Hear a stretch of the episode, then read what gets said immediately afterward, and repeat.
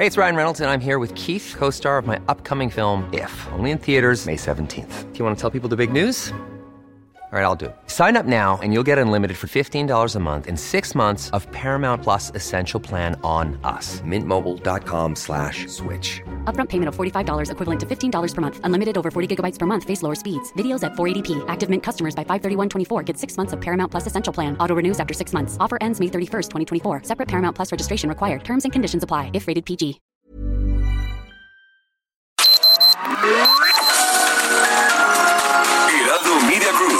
Presenta Sergio Sarmiento y Lupita Juárez. Información veraz y oportuna con un toque personal y humano. Por El Heraldo Radio, donde la H suena y ahora también se escucha.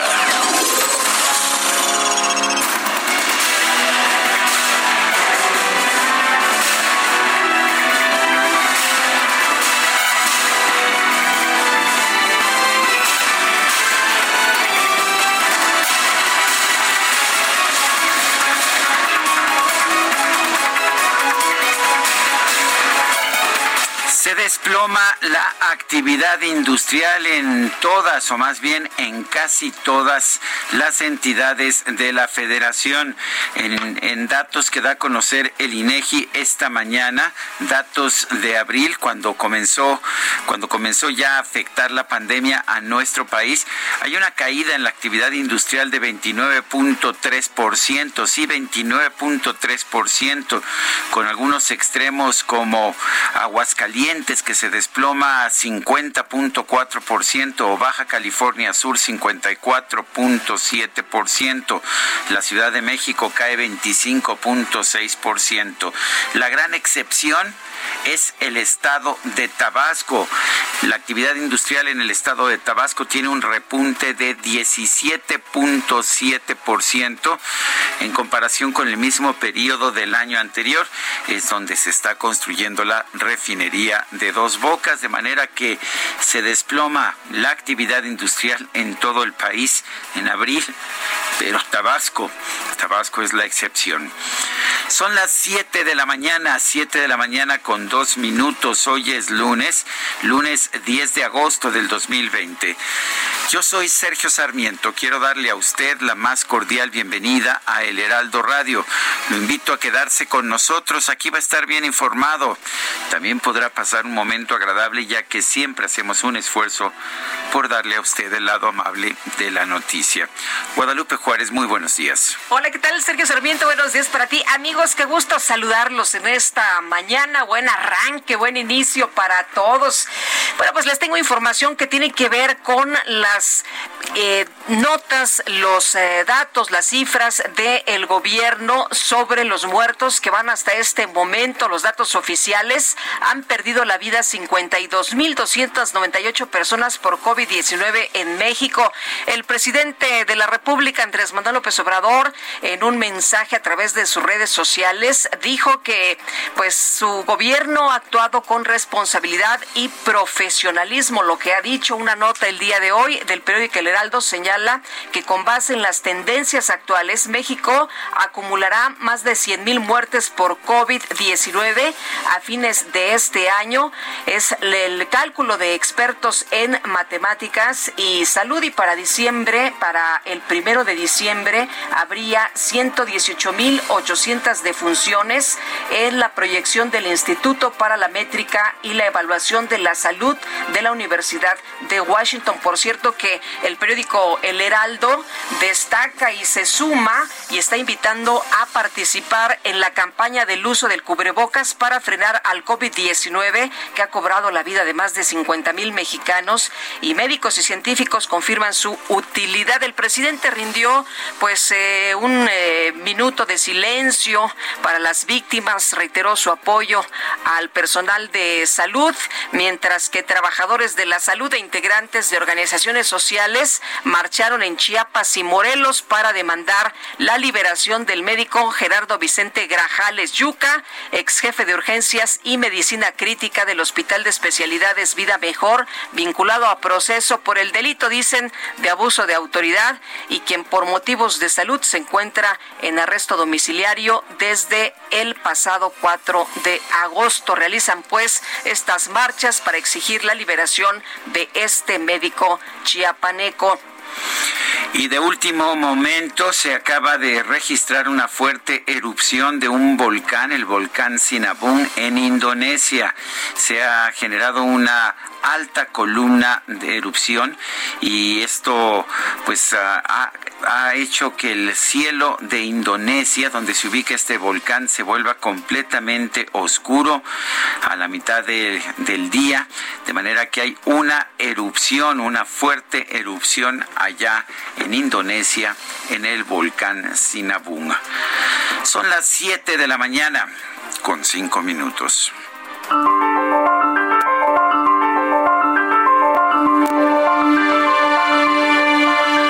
Fanatismo viene de cualquier forma de ceguera elegida que acompaña la defensa de un solo dogma. John Berger.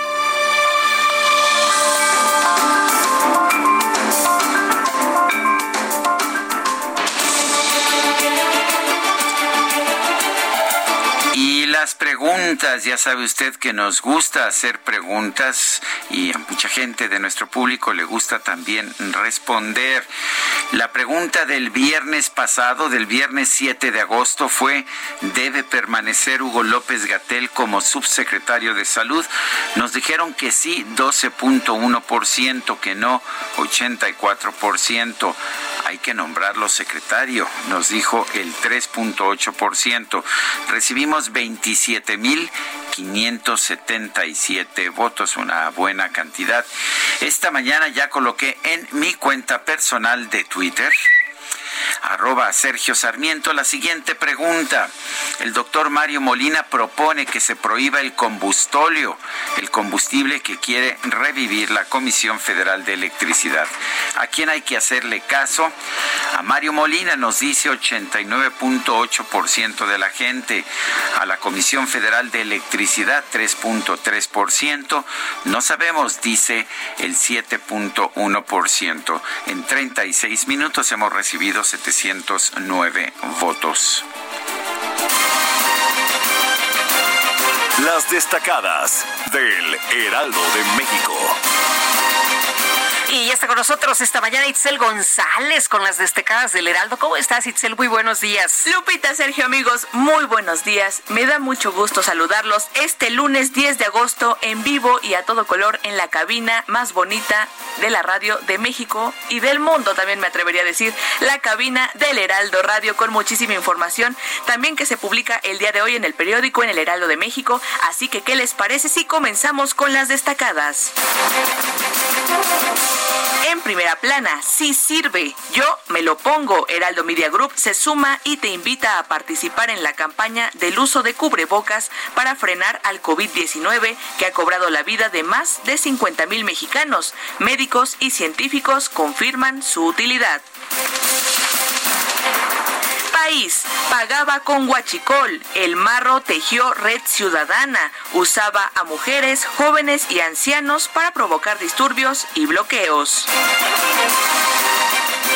Ciudad de México, atención, suman 11 barrios en rojo. Las acciones prioritarias del gobierno se concentran en 47 colonias donde hay 984 casos. Estados, obesidad infantil, impulsan congresos, ley antichatarra. Analizan cinco entidades emular norma aprobada en Oaxaca que prohíbe el acceso de menores a alimentos azucarados y con alto nivel calórico. Orbe, Beirut, estallan las renuncias. Los funcionarios dejan sus cargos por la crisis que desató la explosión. Meta, Guardianes 2020 se les va la cima. Los Pumas empatan con FC Juárez que acaba con 9 en Ciudad Universitaria. Y finalmente, en mercados, preocupación, nuevo etiquetado es insuficiente. El subsecretario de Economía, Ernesto Acevedo, dijo que se debe combatir al sedentarismo. Lupita, Sergio, amigos, hasta aquí las destacadas del Heraldo. Feliz lunes. Gracias, Itzel. Muy buenos días. Combatir al sedentarismo lo haré, lo haré desde la comodidad de mi reposet. Son las 7 de la mañana con 9 minutos. Vamos, ¿te parece, Guadalupe? Aquí en la comodidad de nuestras sillas de trabajo. Vamos a un resumen de la información más Me importante. Me parece que vamos al resumen, Sergio. No, no podemos correr, ¿verdad? No podemos correr, pero podríamos tratar de ponernos de pie, pero no podemos con estos micrófonos. Vamos a pedir unas diademas y entonces sí podremos movernos con más facilidad. ¿Qué te parece, Guadalupe? Pues es eh, buen ejercicio. Bueno. Me parece que vamos a quemar algo de calorías. Hay que hacer ejercicio, de eso no hay ninguna duda. Hay que comer con moderación, como es, coma frutas y verduras. Pero no me prohíbas comer nada, ¿eh? Porque no si no, se me va a antojar más. Sería yo incapaz de prohibirte, mi querida Guadalupe Juárez, hacer nada. Te prohíbo solamente aquellas cosas que yo no me atreviera a hacer. Te deja bastante libertad. Vamos al resumen cuando son las 7 con 10 de este lunes. 8 de agosto del 2020. No, no, no, ya es 10, 10, 10. 10 de agosto. Sí. Ah, lunes 10 de agosto. Mira, nada más. Me lo pusieron mal aquí y yo me fui con la finta. Con la finta. Oh. Dicen que contra el autogol no hay defensa. Vamos. Oye, vamos. pero es que la verdad es que uno anda perdido en estos días. Ya no sé si es lunes, martes, 8, 5, 4, 3, 2, 1, 0. vamos al resumen.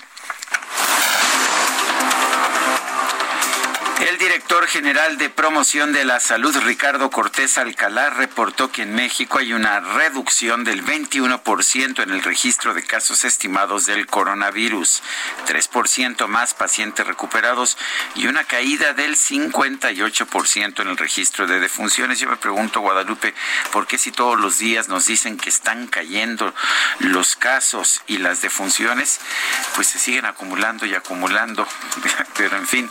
Pues sí, una caída del 58%, pero ¿sabes qué, Sergio? Es, es en el registro. Día, nada más en ese día. Es en sí. el registro de las defunciones. Lo que pues tenemos es más de 50 mil muertos, 52 mil 298 hasta el día de ayer, para ser exactos. Pero vamos a escuchar la voz del director de promoción de la salud. Lo que podemos eh, eh, también observar que, ese, que esa disminución del 21% de casos estimados es una buena disminución, puede ser menor a lo que estamos viendo en este momento al terminar la semana 33, pero esta tendencia ya la estamos viendo desde hace dos semanas y creemos que es un buen, eh, es un buen signo. Los casos recuperados estimados están, eh, se incrementaron un 3% y actualmente lo más importante, la epidemia activa es el 8%. Ayer presentamos un, otro número, era el 9%. Hay una disminución del 1%. Y el reporte completo de la Secretaría de Salud indica que en México ya suman 480.298 contagios de coronavirus y 52.298 decesos. Ricardo Cortés también informó que durante tres semanas epidemiológicas o más los estados de Baja California, Chiapas, Estado de México, Oaxaca, Sinaloa y Sonora han registrado una tendencia a la baja en la propagación del coronavirus. El presidente de la Comisión de Salud del Senado, Miguel Ángel Navarro, informó que dio positivo a la prueba de COVID-19, por lo que se mantendrá en aislamiento en su domicilio. Y desde el patio central de Palacio Nacional, el presidente López Obrador rindió un minuto de silencio en honor a las víctimas del COVID-19 en México. El mandatario consideró que es triste que nuestro país haya superado las 50 mil muertes. Es triste todo lo que está sucediendo. Han perdido la vida más de 50 mil personas. Nos duele mucho, lo digo de manera sincera, pero hemos actuado con responsabilidad, con profesionalismo. No se ha quedado nadie sin atención médica. No, con responsabilidad y profesionalismo, dice el presidente López Obrador, a pesar de que van más de 50 mil muertos. Médicos de diferentes estados del país realizaron protestas para exigir que no sea procesado el doctor Gerardo Vicente Grajales Yuca, acusado en Chiapas de abuso de autoridad por supuestamente o presuntamente haber pedido medicamentos y equipo a familiares de un paciente de COVID-19 que pues después perdió la vida si pidió los medicamentos es porque no había, pues porque no había en el nosocomio como debería ser obligación. En la Ciudad de México, un grupo de profesionales de la salud realizó una marcha hasta Palacio Nacional para protestar por el maltrato que ha sufrido ese sector. A través de un mensaje grabado en audio, el doctor Gerardo Grajales Yuca señaló que los médicos no son asesinos ni son delincuentes. Y la jefa de gobierno de la Ciudad de México, Claudia Sheinbaum, anunció que por sexta semana consecutiva la capital se mantendrá en el color naranja de este semáforo de riesgo epidemiológico. Además, 11 colonias fueron sumadas a la lista de zonas con alta propagación del coronavirus. El gobierno capitalino indicó que este lunes se va a retomar el proceso de verificación vehicular. Sin embargo, solo estarán disponibles el 47% de los verificentros. El secretario de Educación Pública, Esteban Moctezuma, informó que ya se han entregado 120 millones de libros de texto gratuitos para el próximo ciclo escolar. Además, el funcionario aseguró que todos los ejemplares son sometidos a un proceso de sanitización a ese tiempo que pasan en la bodega, es importante señalar que se sanitizan, de manera que cuando pasen por ellos van a estar sanitizados la pena señalar, no es por corregir al secretario de Educación Pública, que la palabra, la correcta traducción en español del verbo inglés to sanitize es desinfectar. No existe la palabra sanitizar en español, pero bueno, se ha puesto de moda por influencia del idioma inglés, eh, pero el secretario de Educación Pública debería, digo, en el grado de que lo pueda hacer, de que lo conozca, abstenerse de usar anglicismos. Eh, le reitero, el verbo inglés to sanitize se traduce en español como desinfectar, aunque parezca menos elegante, pero es correcto castellano. El primer ministro del Reino Unido, Boris Johnson, aseguró que el gobierno británico tiene el deber moral de asegurar el regreso de los niños a las escuelas el próximo mes, ya que mantener las escuelas cerradas más de lo necesario es intolerable y económicamente insostenible. Bueno, y este domingo Estados Unidos superó los 5 millones 6 mil casos confirmados de COVID-19 y 162 mil muertes. Por otro lado, Brasil, escuche usted, llegó a los 3 millones 12 mil contagios. ¿Y sabe usted cuántos muertos van? Bueno, llevan hasta este momento 101 mil decesos de un presidente pues que no se quería poner el cubrebocas y decía que esta era una gripeciña y no sé cuántas cosas más. A nivel internacional, el conteo de la Universidad Johns Hopkins de los Estados Unidos reporta 19 millones 877 mil contagios del nuevo coronavirus y más de 731 mil muertes. La Fiscalía General de Guanajuato informó que José Antonio Yepes Ortiz, alias El Marro, líder del cártel de Santa Rosa de Lima, fue vinculado a proceso por los delitos de secuestro y homicidio en de tentativa, por lo que va a permanecer en el Centro Federal de Readaptación Social número uno del Altiplano. La Fiscalía General de la República informó que un juez federal de Jalisco sentenció a 20 años de cárcel a Santiago Mazari Hernández, alias El Carrete, líder del grupo criminal de Los Rojos. El presidente nacional de Morena, Alfonso Ramírez Cuellar, anunció que su partido va a impulsar que el Congreso conforme una comisión de la verdad para dar seguimiento a los casos del exdirector de Pemex, Emilio Lozoya, el exgobernador de Chihuahua, César Duarte, y el exsecretario de Seguridad Pública, Genaro García Luna. La jefa de gobierno de la Ciudad de México, Claudia Sheinbaum, confirmó que una de las razones por las que el secretario, el exsecretario de Seguridad Ciudadana de la capital, Jesús Horta, presentó su renuncia en octubre de 2019 fue por una investigación en su contra por parte de la Fiscalía General de la República. El presidente del PAN capitalino, Andrés Ataide, señaló que si la jefa de gobierno supo en su momento que Jesús Horta era investigado por autoridades federales, debe explicar por qué dijo que su renuncia había sido por motivos personales. El presidente de la Cámara de Comercio, Servicios y Turismo en Pequeño de la Ciudad de México, Eduardo Contreras, advirtió que prohibir la venta de bebidas azucaradas y alimentos empaquetados con alto contenido calórico a menores de edad en la capital pondría en riesgo a más del 40% de las tienditas de la esquina. El gobierno de la Ciudad de México presentó el proyecto Bosque de Chapultepec, Naturaleza y Cultura, el cual impulsa junto con el gobierno federal. Sin embargo, al no contar con manifestación de impacto ambiental, aún no pueden comenzar las obras de construcción. Y eso que al gobierno pues le gusta empezar las obras sin manifestación de impacto ambiental, casos Santa Lucía, caso Tren, Maya. Así es, pero en fin, qué bueno que se respeta la manifestación de impacto ambiental que todos los demás constructores deben conseguir. El dirigente nacional del PAN, Marco Cortés, señaló que de acuerdo con informes de la Secretaría de Hacienda hay graves inconsistencias entre el avance financiero y el desarrollo físico de los proyectos de infraestructura prioritarios del gobierno federal, como el aeropuerto de Santa Lucía y el tren Maya. La Secretaría de Protección Civil de Veracruz informó que las fuertes lluvias registradas este fin de semana en la entidad dejaron daños en 11 municipios y han provocado la muerte de tres personas.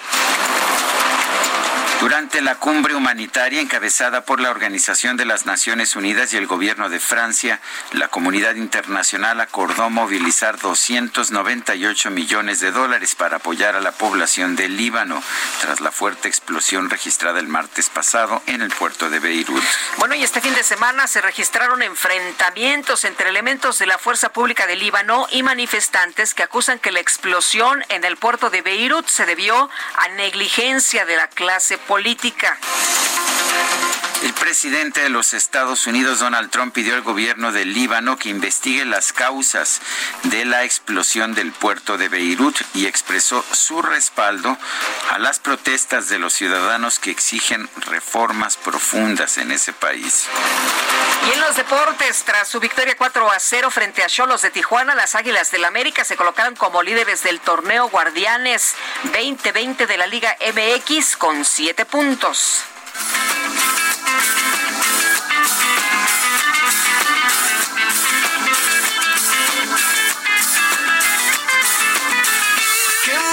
Ojos se despierten con la luz de tu mirada. Yo a Dios le pido que mi madre no se muera y que mi padre me recuerde. A Dios le pido que te quedes a mi lado y que más nunca te me vayas, mi vida. A Dios le pido que mi descanse cuando de amarte se trate mi cielo. A Dios le pido por los días que me quedan y las noches que aún no llegan. Yo. algunos les gusta, algunos les gusta mucho, a otros no tanto, son letras distintas, es una música popular pero con una gran intensidad. Estamos escuchando a Juan Esteban Aristizábal Vázquez. Juanes nació el 9 de agosto de 1972, ayer cumplió 48 años en Carolina del Príncipe en Antioquia. Antioquia, sí, así como le escucha usted palabra grave, ya que Antioquia es la ciudad de la ciudad del Medio Oriente. Antioquia es la provincia o el departamento más bien de Colombia. ¿Y te parece, escuchemos a, Juanes esta mañana, mi querida Guadalupe? Me encanta la idea, mi querido Sergio. A mí me gusta, me gusta mucho Juanes. Tuvimos oportunidad de ir a verlo eh, hace muchos años. ¿Te acuerdas, verdad? Sí, claro. íbamos mucho íbamos tú y yo, salíamos mucho, salíamos mucho cuando se podía. Cuando se podía, sí. Lo, vimos en eh, eh, Hard Rock, ¿te acuerdas? Sí, era un showcase. Sí. Era un showcase precisamente. Y bueno, Muy bueno, Juanes. Yo después lo, lo fui a ver, eh, que estuvo, eh, eh, interpretó con Mon Laferte también una pieza, no sabes, buenísimo también. La verdad es que a mí siempre me ha parecido muy interesante, lo entrevisté en una ocasión, me parece que para tele, me pareció muy intenso, un joven me parecía joven, ahora tiene 48 años, en aquel entonces de una enorme intensidad, se hizo famoso muy joven. Sí. Y bueno, pues ahí está, a Dios le pido, Juanes, aquí en el Heraldo Radio. Un segundo más de vida para darte y mi corazón entero entregarte. Un segundo más de vida para darte siempre yo quedarme.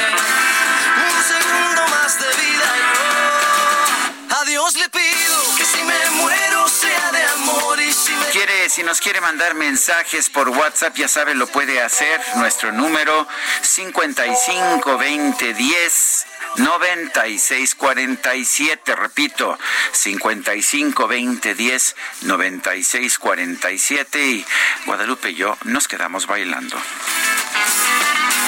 A Dios le pido.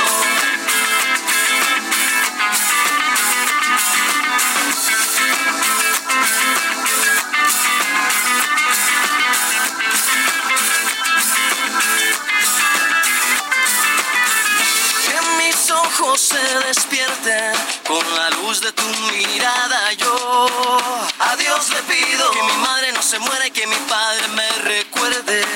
A Dios le pido que te quedes a mi lado y que más nunca te me vaya mi vida. A Dios le pido que mi alma no descanse cuando de amarte se trate mi cielo. A Dios le pido un segundo más de vida para darte y mi corazón entero entregarte.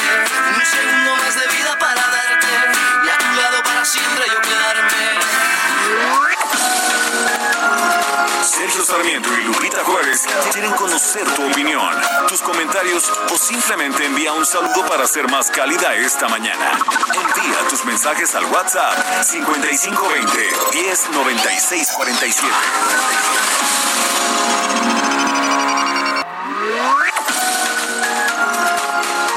Continuamos con Sergio Sarmiento y Lupita Juárez por El Heraldo Radio. Vez que me levanto y veo que a mi lado estás, me siento renovado y me siento aniquilado.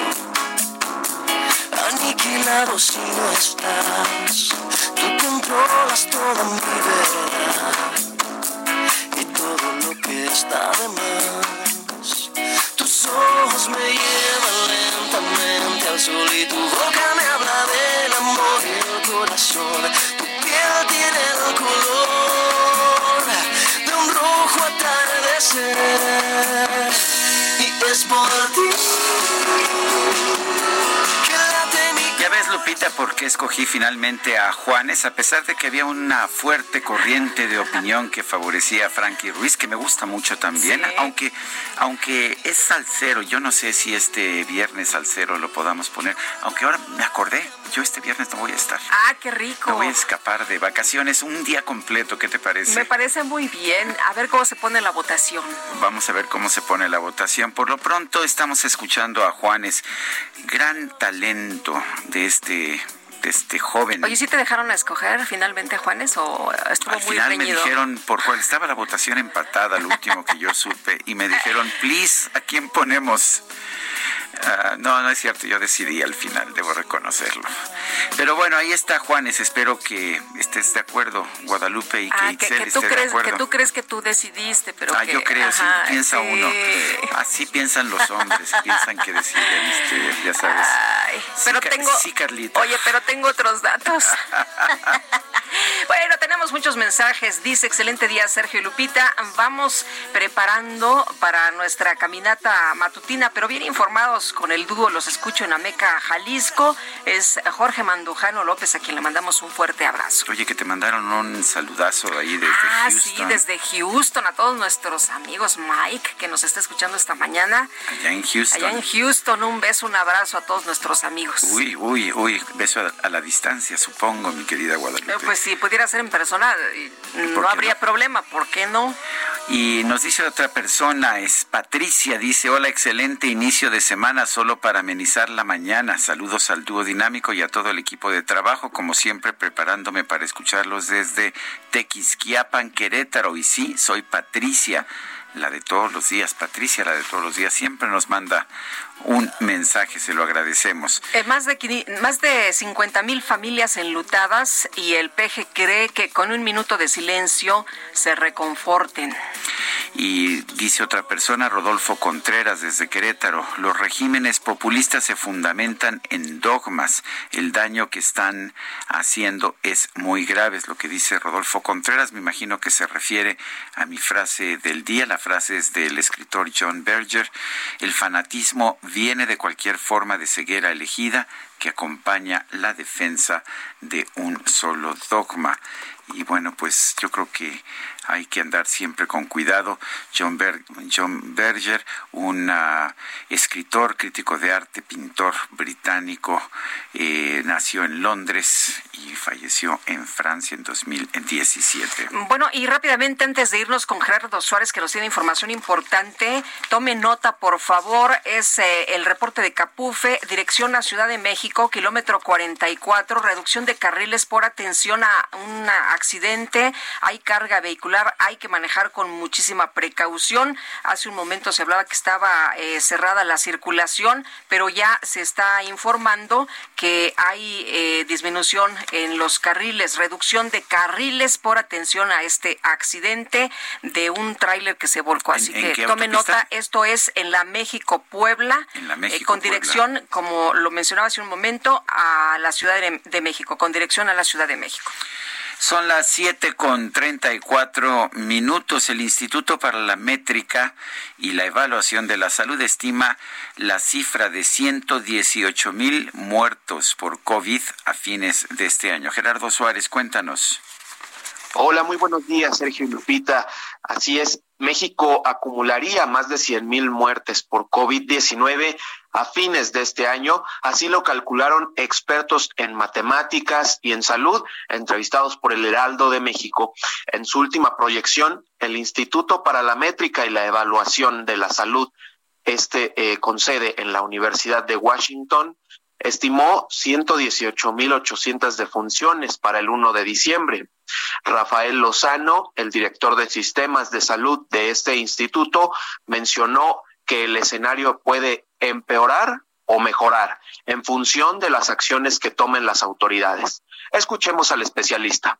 Eh, si nosotros dejamos la proyección eh, al primero de diciembre en una fase, vamos a decir, pasiva del peor escenario, estamos estimando 156 mil defunciones por COVID en México para el primero de diciembre. Si usamos todas las medidas actuales y además fomentamos el uso del cubreboca, y ahora le voy a decir cuáles son las medidas, estaríamos alrededor de 104 mil, la diferencia es de 50 mil. O sea, estaríamos evitando 50.000 muertes con medidas más enérgicas. Las medidas enérgicas son que no se autoricen eventos sociales, que no se autoricen eh, festividades religiosas, que no se autoricen fiestas, bodas, etcétera. Hasta el momento en México se acumulan más de 52 mil muertes confirmadas y el peor escenario las autoridades es de 60 mil.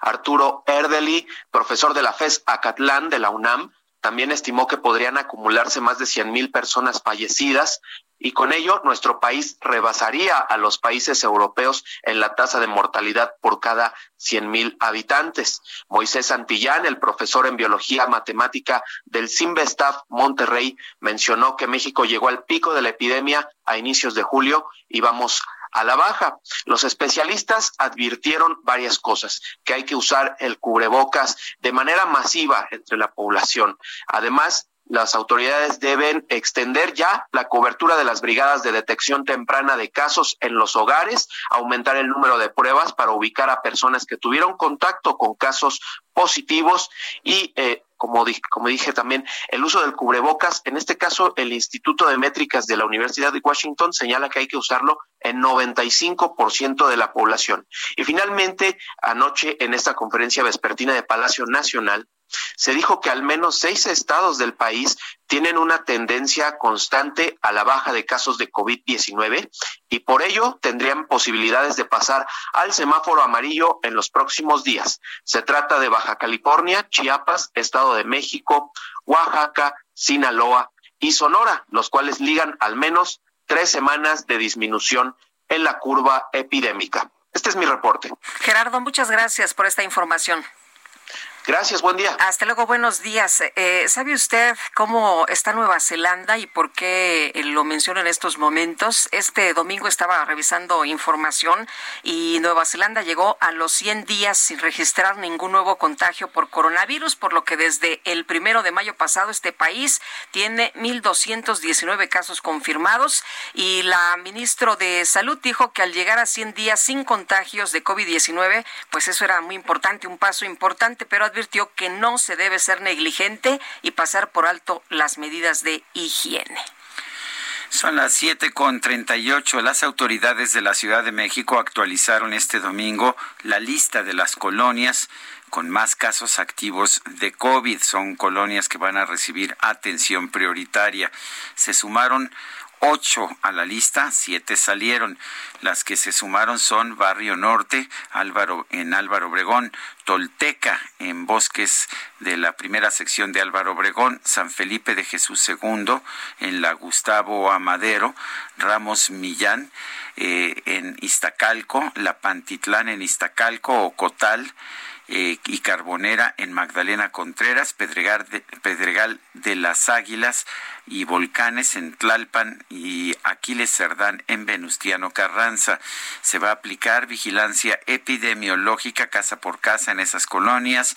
Habrá instalación de kioscos de salud, campañas de información y perifoneo para promover medidas sanitarias, así como la aplicación del programa Hogar Responsable y Protegido, la suspensión temporal del comercio en vía pública, eh, con otorgamiento de apoyos económicos y reforzamiento de las medidas sanitarias generales que incluyen la desinfección del espacio público. Estas zonas concentran el 19.1% de los casos positivos activos de la ciudad. Las colonias, pueblos y barrios fueron seleccionados con base en el número de casos activos y las tasas de casos activas por cada 100.000 habitantes, es lo que dice el gobierno de la República. Bueno, y el C5 reportó abundante carga vehicular en la vialidad en dirección a la Ciudad de México y la Guardia Nacional de Carreteras alertó por la presencia de manifestantes por allá. Fíjate, Sergio, con todo y COVID, amigos, no sé si ustedes fueron de los que andaban por ahí de regreso a la Ciudad de México y esto es ya por segundo fin de semana consecutivo. Se ha reportado en la México Cuernavaca, efectivamente se ha reportado abundante carga vehicular en la autopista México Cuernavaca en dirección a la Ciudad de México. Y bueno, esto lo informó el Centro de Comando, Control, Cómputo y Comunicación y Contacto Ciudadano de la Ciudad de México a través de su cuenta de Twitter. Eh, muchos vecinos compartieron ahí las imágenes de las casetas de Tlalpan saturadas de vehículos y eso que no eh, vieron la de México Toluca.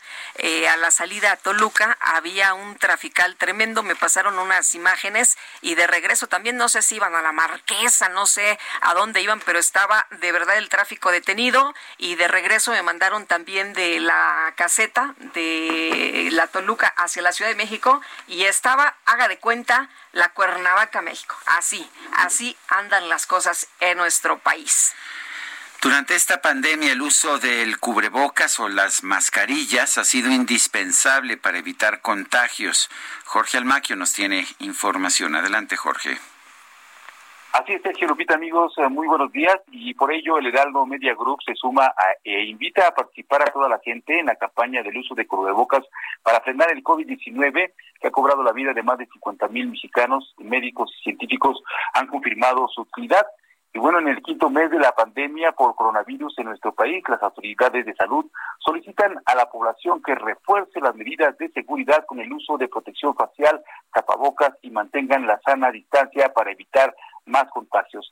Si una persona es portadora de COVID-19 y usa correctamente el cubrebocas ante alguien que tiene, además de la protección bucal, una careta en una distancia menor a metro y medio, las posibilidades de contagio son de 0.5%. Una situación diferente se presenta si una persona enferma de coronavirus, bueno, pues se expone o platica con otra sin ninguna protección, las probabilidades de transmisión aumentan a 90%.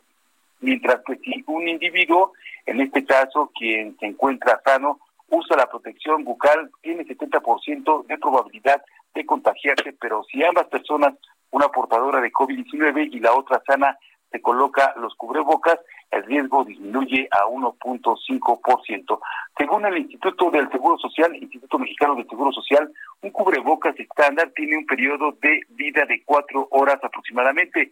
En tanto, la duración de las mascarillas N95 y KN95 tienen un ciclo de vida de uso continuo máximo de 24 horas, pero la recomendación es utilizarlos por periodos no mayores a 12 horas. De esta manera, bueno, pues ante la situación que vivimos en el país, es necesario que la gente siga con la protección para evitar los contagios de SARS-CoV-2.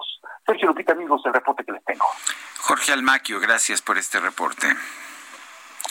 Hasta luego, muy buenos días. Por cierto, que la portada del Heraldo de México esta mañana se pues anuncia esta campaña del Heraldo Media Group que está invitando a participar para el uso de cubrebocas a fin de frenar el COVID-19. Y bueno, está el cubrebocas en la portada, si sirve, yo me lo pongo y un montón de personas con diferentes eh, estilos, con eh, pues eh, diferentes materiales, pero ahí está utilizando el cubrebocas. Así que bueno, pues sí sirve, acuérdese de esto, sí sirve, hay que ponérselo. Indispensable, dice el reporte de mi compañero Jorge Almaquio, para evitar más contagios en nuestro país haga usted lo que dicen los científicos y no lo que hace el presidente de la República, es lo que podría yo añadir.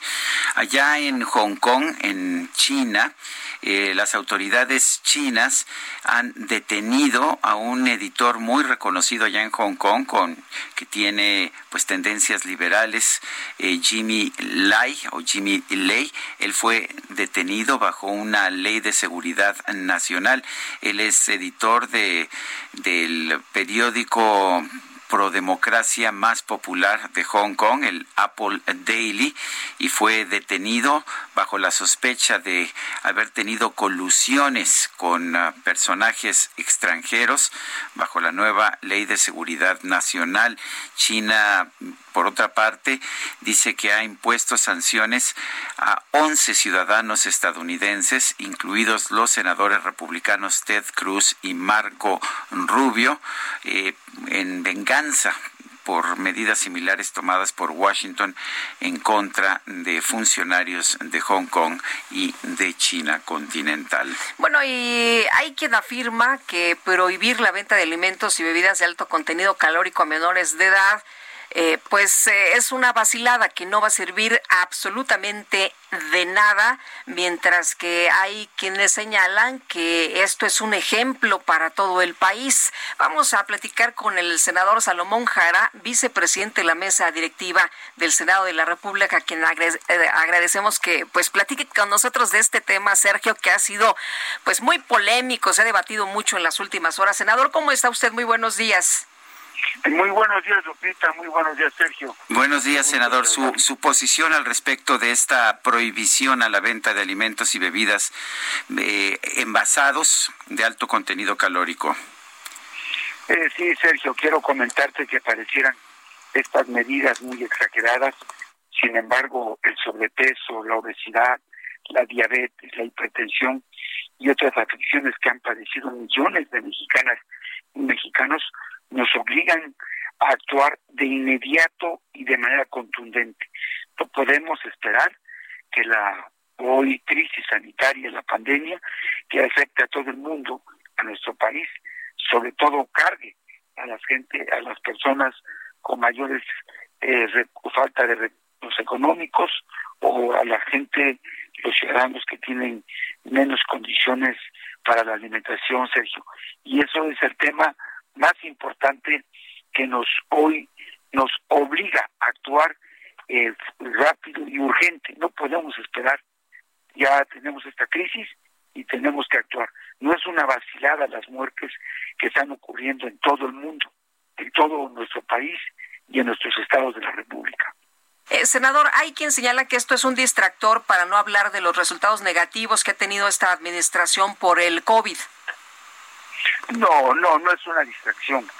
Es una estrategia que tiene el gobierno hoy con el propósito de tener una alimentación saludable, justa, sustentable, fundamentalmente en nuestro país. No es ninguna situación de distracción cuando ocho de eh, cada ocho niñas y niños menores de 5 padecen desnutrición crónica o cada de cada 10 niños menores de 5 años eh, sufren graves problemas de alimentación, niños de 16 años o jóvenes de 19 años padecen sobrepeso y obesidad.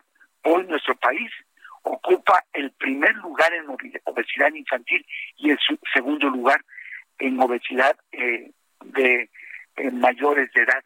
Senador, senador, eh, están prohibiendo en Oaxaca nada más los alimentos de alto contenido calórico envasados, cuando pues la mayor parte de la dieta no son los envasados.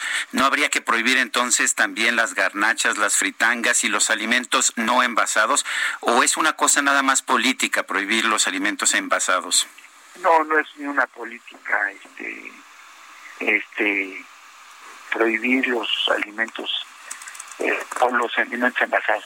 Y no solamente son los envasados en Oaxaca, son también los que están efectivamente envasados y no solamente la Coca-Cola o los refrescos, sino también son los alimentos que tienen que están envasados. En Oaxaca nada más se prohibieron los alimentos envasados y las bebidas con azúcar añadida. No se prohibieron las bebidas que tienen azúcar, este azúcares de forma natural, ni se prohibieron los alimentos no, envasados, nada más los envasados.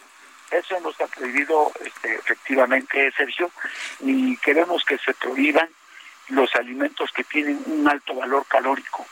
Ninguno de este tipo, o envasados o no envasados. Lo que queremos es prohibir los alimentos que tienen un alto eh, pues grado de desnutrición y también de afectaciones a los organismos este Sergio. Eh, senador, se va a crear un mercado negro, es lo que se ha estimado, y se va a afectar a los pequeños comercios. Eh, ¿Qué opina usted de, esto? Eh, ¿No les importa si hay afectaciones a, a, las tienditas? Porque se habla de que a las grandes cadenas pues no se les va a afectar, ni tampoco a las grandes compañías, pero sí a los pequeños comercios. Tiene razón, este, Lupita, el pequeño comercio quienes hoy elaboran productos a pequeña escala, nosotros estamos proponiendo que transiten hacia la venta y elaboración de botanas y bebidas saludables, como frutas, verduras crudas, asadas, adicionar con sal y chile. En aguas frescas no estamos prohibiendo desaparecer todo. Lo que no se busca desaparecer el pan dulce, ni los pasteles, ni las panaderías, ni las garnachas, ni las trayudas. Pero todo eso tiene alto contenido calórico. Sí, pero también este eh, creo yo que hay que entender que los las bebidas eh, que tienen mayor alto contenido calórico son las endulzantes, las estas que tienen. O sea, es una cruzada contra los refrescos. Ese es el problema, que es una cruzada contra los refrescos y una cruzada contra los alimentos envasados. No, no estamos haciendo ninguna cruzada en contra de los refrescos, absolutamente. En esto, la propuesta que estoy planteando son cuatro iniciativas que tienen que ver con la estrategia de alimentación y en este caso eh, estamos viendo que la Ley General de Niñas y Niños incluye además expresa el derecho a la alimentación y a la nutrición saludable. Eh, entonces, senador, usted lo que va a hacer es presentar esta iniciativa para que esta restricción sea a nivel nacional. Sí, a nivel nacional, porque se plantea modificar eh, la propia, eh, pues, en la Ley General de Niñas y Niños y Adolescentes, eh, el artículo 13 de la Constitución, la segunda reforma, la Ley General de Salud para prohibir la venta, distribución, suministro, regalo de bebidas azucaradas o, o edulcoradas y alimentos envasados de bajo valor nutricional. La tercera es tomando como referencia diversas experiencias y recomendaciones de organismos internacionales en la ley de impuestos especial a la producción. Y la cuarta, a cambios de leyes secundarias para garantizar que los recursos recaudados a través del IEPS que pagan las bebidas azucaradas y los alimentos de altos contenidos calóricos se destinen a programas que atiendan los problemas y las enfermedades asociadas a la obesidad. Bueno. Senador, gracias por hablar con nosotros. Muchas gracias a ti, Sergio. Muchas gracias, Lupita. Un saludo a usted. Hasta luego, senador. Muy buenos días. Salomón Jara, vicepresidente de la mesa directiva del Senado de la República. Y prohibir la venta de productos chatarra pondría en de jaque a 40% en las tienditas. Es lo que dice la Cámara de Comercio, Servicios y Turismo en pequeño. Estas restricciones pues son contraproducentes. Este tipo de iniciativas en la Ciudad de México pondría en jaque a por lo menos 40% de las tienditas se ha señalado que esta medida implementada en el estado de Oaxaca no perjudicará a dueños y trabajadores de estos pequeños negocios, sino a todos aquellos que participan en la cadena productiva de la industria agroalimentaria. Eh, de acuerdo con la información precisamente que da a conocer Eduardo Daniel Contreras, el presidente de la Canacope, pues eh, prohibir la venta de estos productos no representa una solución para las problemáticas de salud, pero sí detonan un factor de riesgo adicional para el sector comercial. Además, las consecuencias colaterales impactarán directamente a las ventas de los negocios y las familias de aquellos que laboran en esta cadena productiva. ¿Qué le parece? Son las 7 de la mañana, 7 de la mañana con 54 minutos. Saludos a nuestros amigos que nos escuchan en Monterrey, en el 90.1 de FM, en ah, Guadalajara, en el 100.3, en Tampico, en el 92.5, en Acapulco, en el 92.1 y en muchos lugares más de la República. Regresamos en un momento más. Somos Guadalupe Juárez y Sergio Sarmiento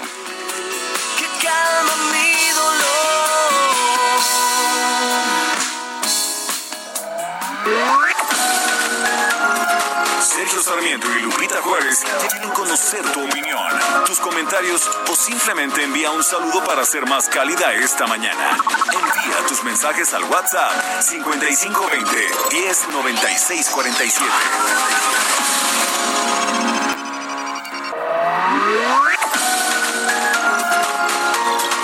Continuamos con Sergio Sarmiento y Lupita Juárez por El Heraldo Radio.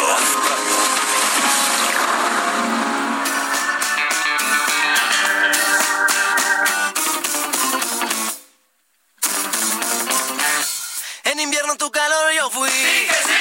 Tu sombra en verano ardiente sol. Yo mitigué tu sed de amor esta noche. Mi ninfa por qué te marchas. Yo no te boté jamás, viviré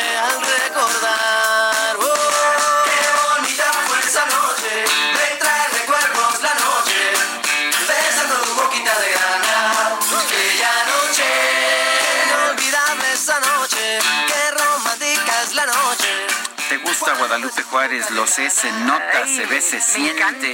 Lupita está presente con Juanes. La noche, esa la pediste tú, ¿verdad? Sí, me recordaste a alguien, no estás sola, ¿no?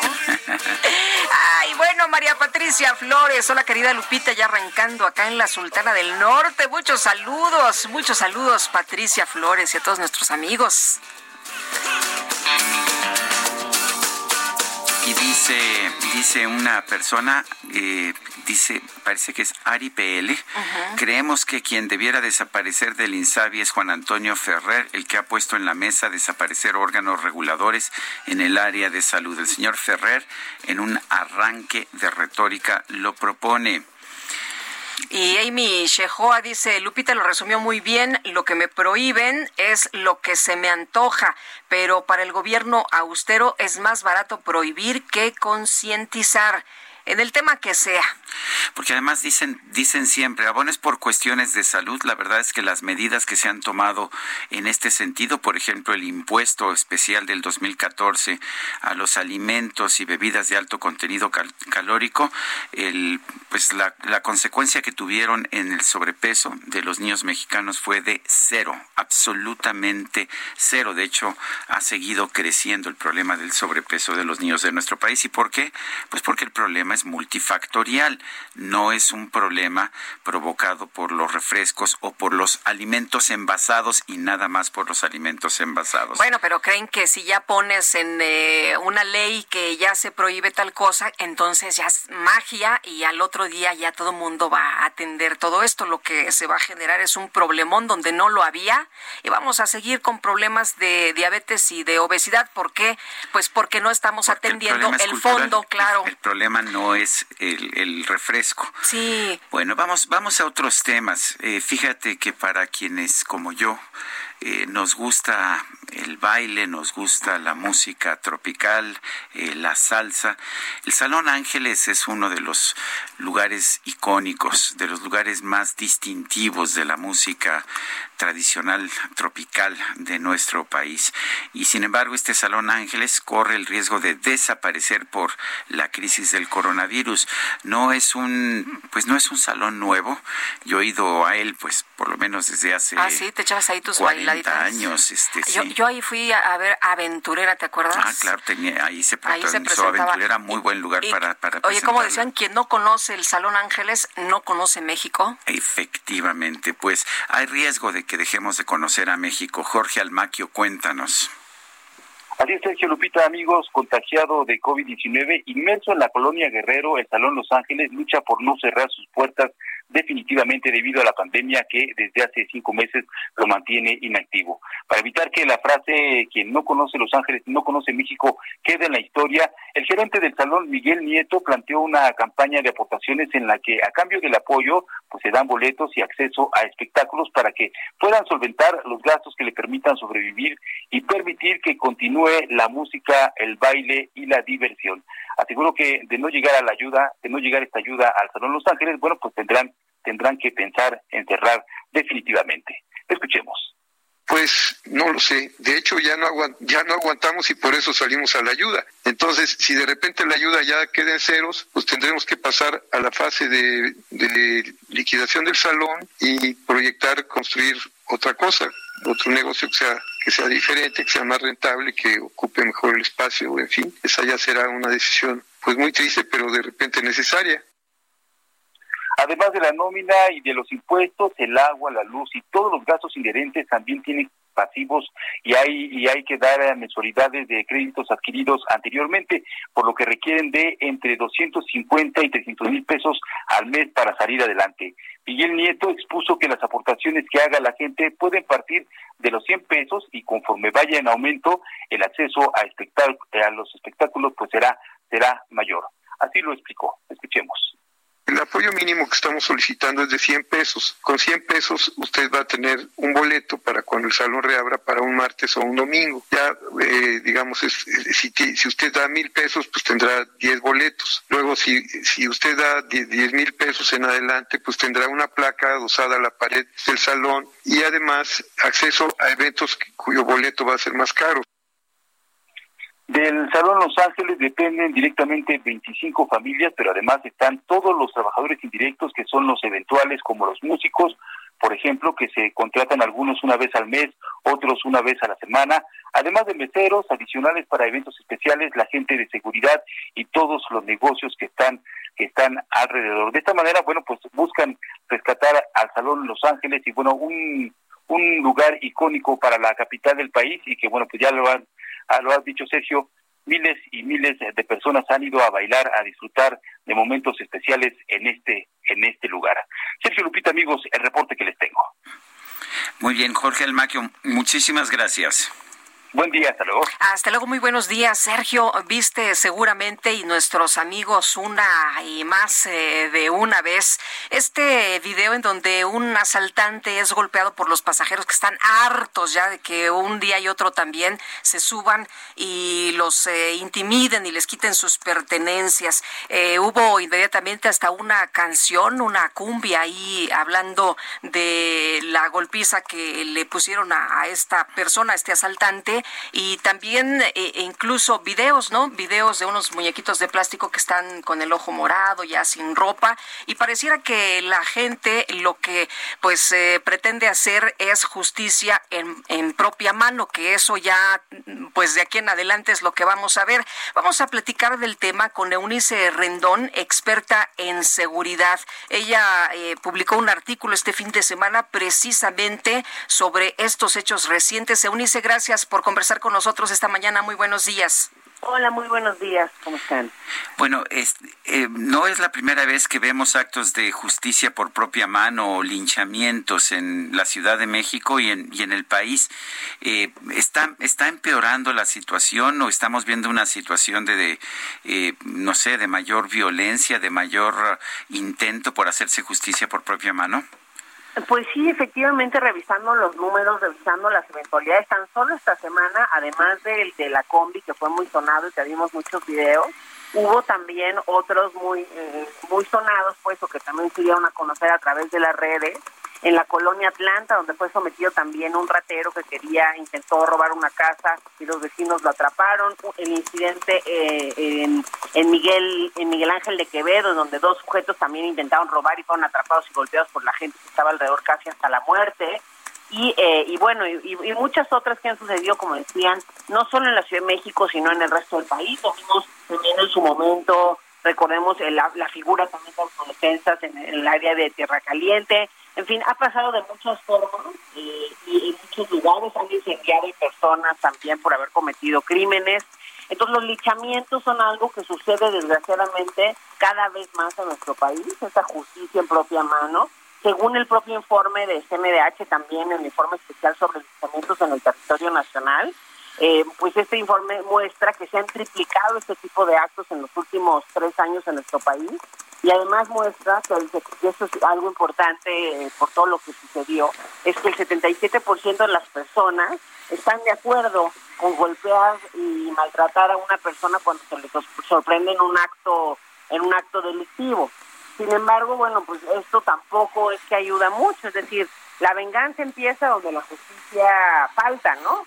Eh, y, los linchamientos, la, motivación, el furor que se dio también en las redes, no solamente los que golpearon el de la combi, sino la opinión pública, pues estaba vangloriando esta, este, este acto, ¿no? Por lo mismo que ya mencionaba Lupita, el hartazgo de la gente, el que sea algo que cotidianamente te suceda, todo tipo de cosas ha hecho la gente, digamos, en el transporte público, que e, ese es un punto importante, hay que subrayar que ha crecido el robo en el transporte público, principalmente en la Ciudad de México y en el Estado de México, en un 700% también en los últimos dos años.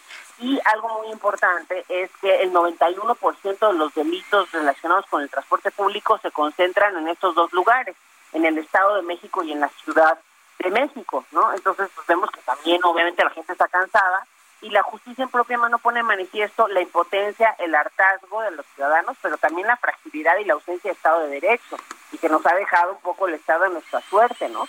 Pero el pensamiento violento también, y todo esto se vive en las redes, eh, al que nos estamos también acostumbrando esa violencia en las redes, la que vangloriamos por, porque obviamente eh, la gente siente empatía con estos ciudadanos, pero eso también es parte creo que de la desgracia y del cuadro violento, ¿no? Tenemos como el caldo cultivo de cultivo perfecto para la violencia porque la violencia genera violencia, es decir, eso no va a resolver nada en el largo plazo.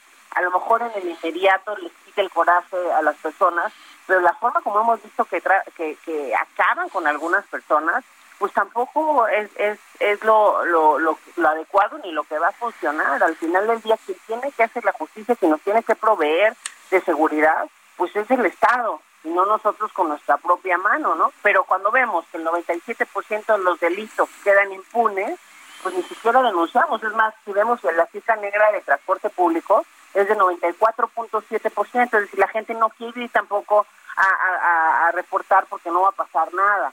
Y algo que no se ha hablado mucho, y creo que es muy importante, es el tema de las camaritas, ¿no? Entonces, obligamos a que tengan cámaras los, los eh, micros, el transporte. Los, micros, ajá. Pues la cámara no se conecta ni se comunica con la autoridad responsable. Solamente la autoridad dice, bueno, después yo puedo ver la cara y a ver si lo agarro. Y eso es la realidad que sucede. Entonces, eso es parte de lo que tendríamos que estar exigiendo de manera colectiva. que eso tenga una conexión automática para que funcione en tiempo real por la autoridad y la gente pueda ser atendida, porque estamos ya cansados de ver estas grabaciones de abusos a cada rato, ¿no? No es la primera, hemos visto muchas desde que tienen estas cámaras y, eh, y creo que ahí es uno de los puntos importantes, exigir colectivamente a la autoridad. Doctora, efectivamente nos eh, decía una persona que esto solo sirve para subir a las redes, pero de ahí no pasa.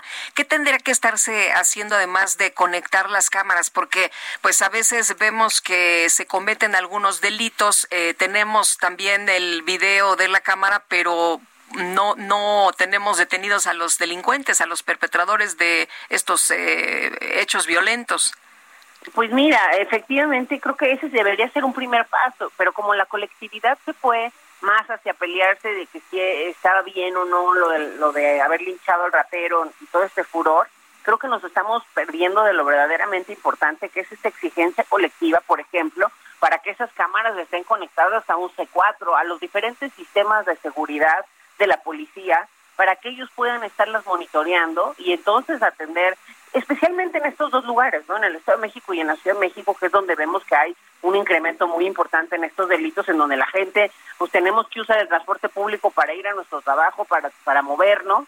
Entonces, eh, realmente es una de las cosas que de manera, eh, pues, expedita tendría que haber pasado, ¿no? Un cambio ya, una propuesta que venga de la autoridad o una exigencia desde los ciudadanos para que estas cámaras tengan un uso más allá de que nos, nos enteremos y lo podamos compartir en redes una vez que sucede la desgracia. Eso por un lado. Pero por el otro lado, creo que no debemos dejar tampoco, digamos, este, ignorar el tema de este, de este deseo del linchamiento, porque estamos confundiendo, desgraciadamente como nos ha dejado la autoridad a nuestra suerte, estamos eh, la, la desconfianza y el desamparo nos ha llevado a confundir la venganza con el odio y la justicia, digo, el odio y la venganza con la justicia. Y eso creo que también es algo que no puede pasar porque no no no el, el, odio el castigo es decir tenemos este deseo de castigo inmediato a estas personas que, que cometen delitos sin entender la cuestión más grande no los criminales primero no salieron de otra sociedad son producto de nuestra sociedad de la desigualdad que excluye que estigmatiza de un sistema social que no da las mismas oportunidades a todos y por supuesto de la falta de Estado de Derecho y aún así pues estamos satanizando, deseamos el castigo inmediato, sin pensar que más bien la, la, respuesta o la solución de fondo, ¿qué debemos hacer por un lado para reducir los factores de riesgo que ocasionan que las personas se involucren al crimen? Y hace algunas semanas también se ampliaron, por ejemplo, el catálogo de delitos que ameritan prisión preventiva pero eso sin tampoco, sin planear o sin proponer un sistema real de reinserción social. Entonces la gente va a la cárcel, pero ahí se vuelve más delincuente. No hay nada que, que realmente vaya a cambiar en el fondo. Y, y algo importante, debe estar claro que el castigo no reinserta a nadie. Por el contrario, el castigo aumenta el roncor y la violencia misma. Y no se trata de exculpar, por supuesto, al delincuente, ¿no? Ni de echarle la culpa a los que sí fueron ahí, a, tuvieron que este, ponerse a atender el tema por justicia en propia mano.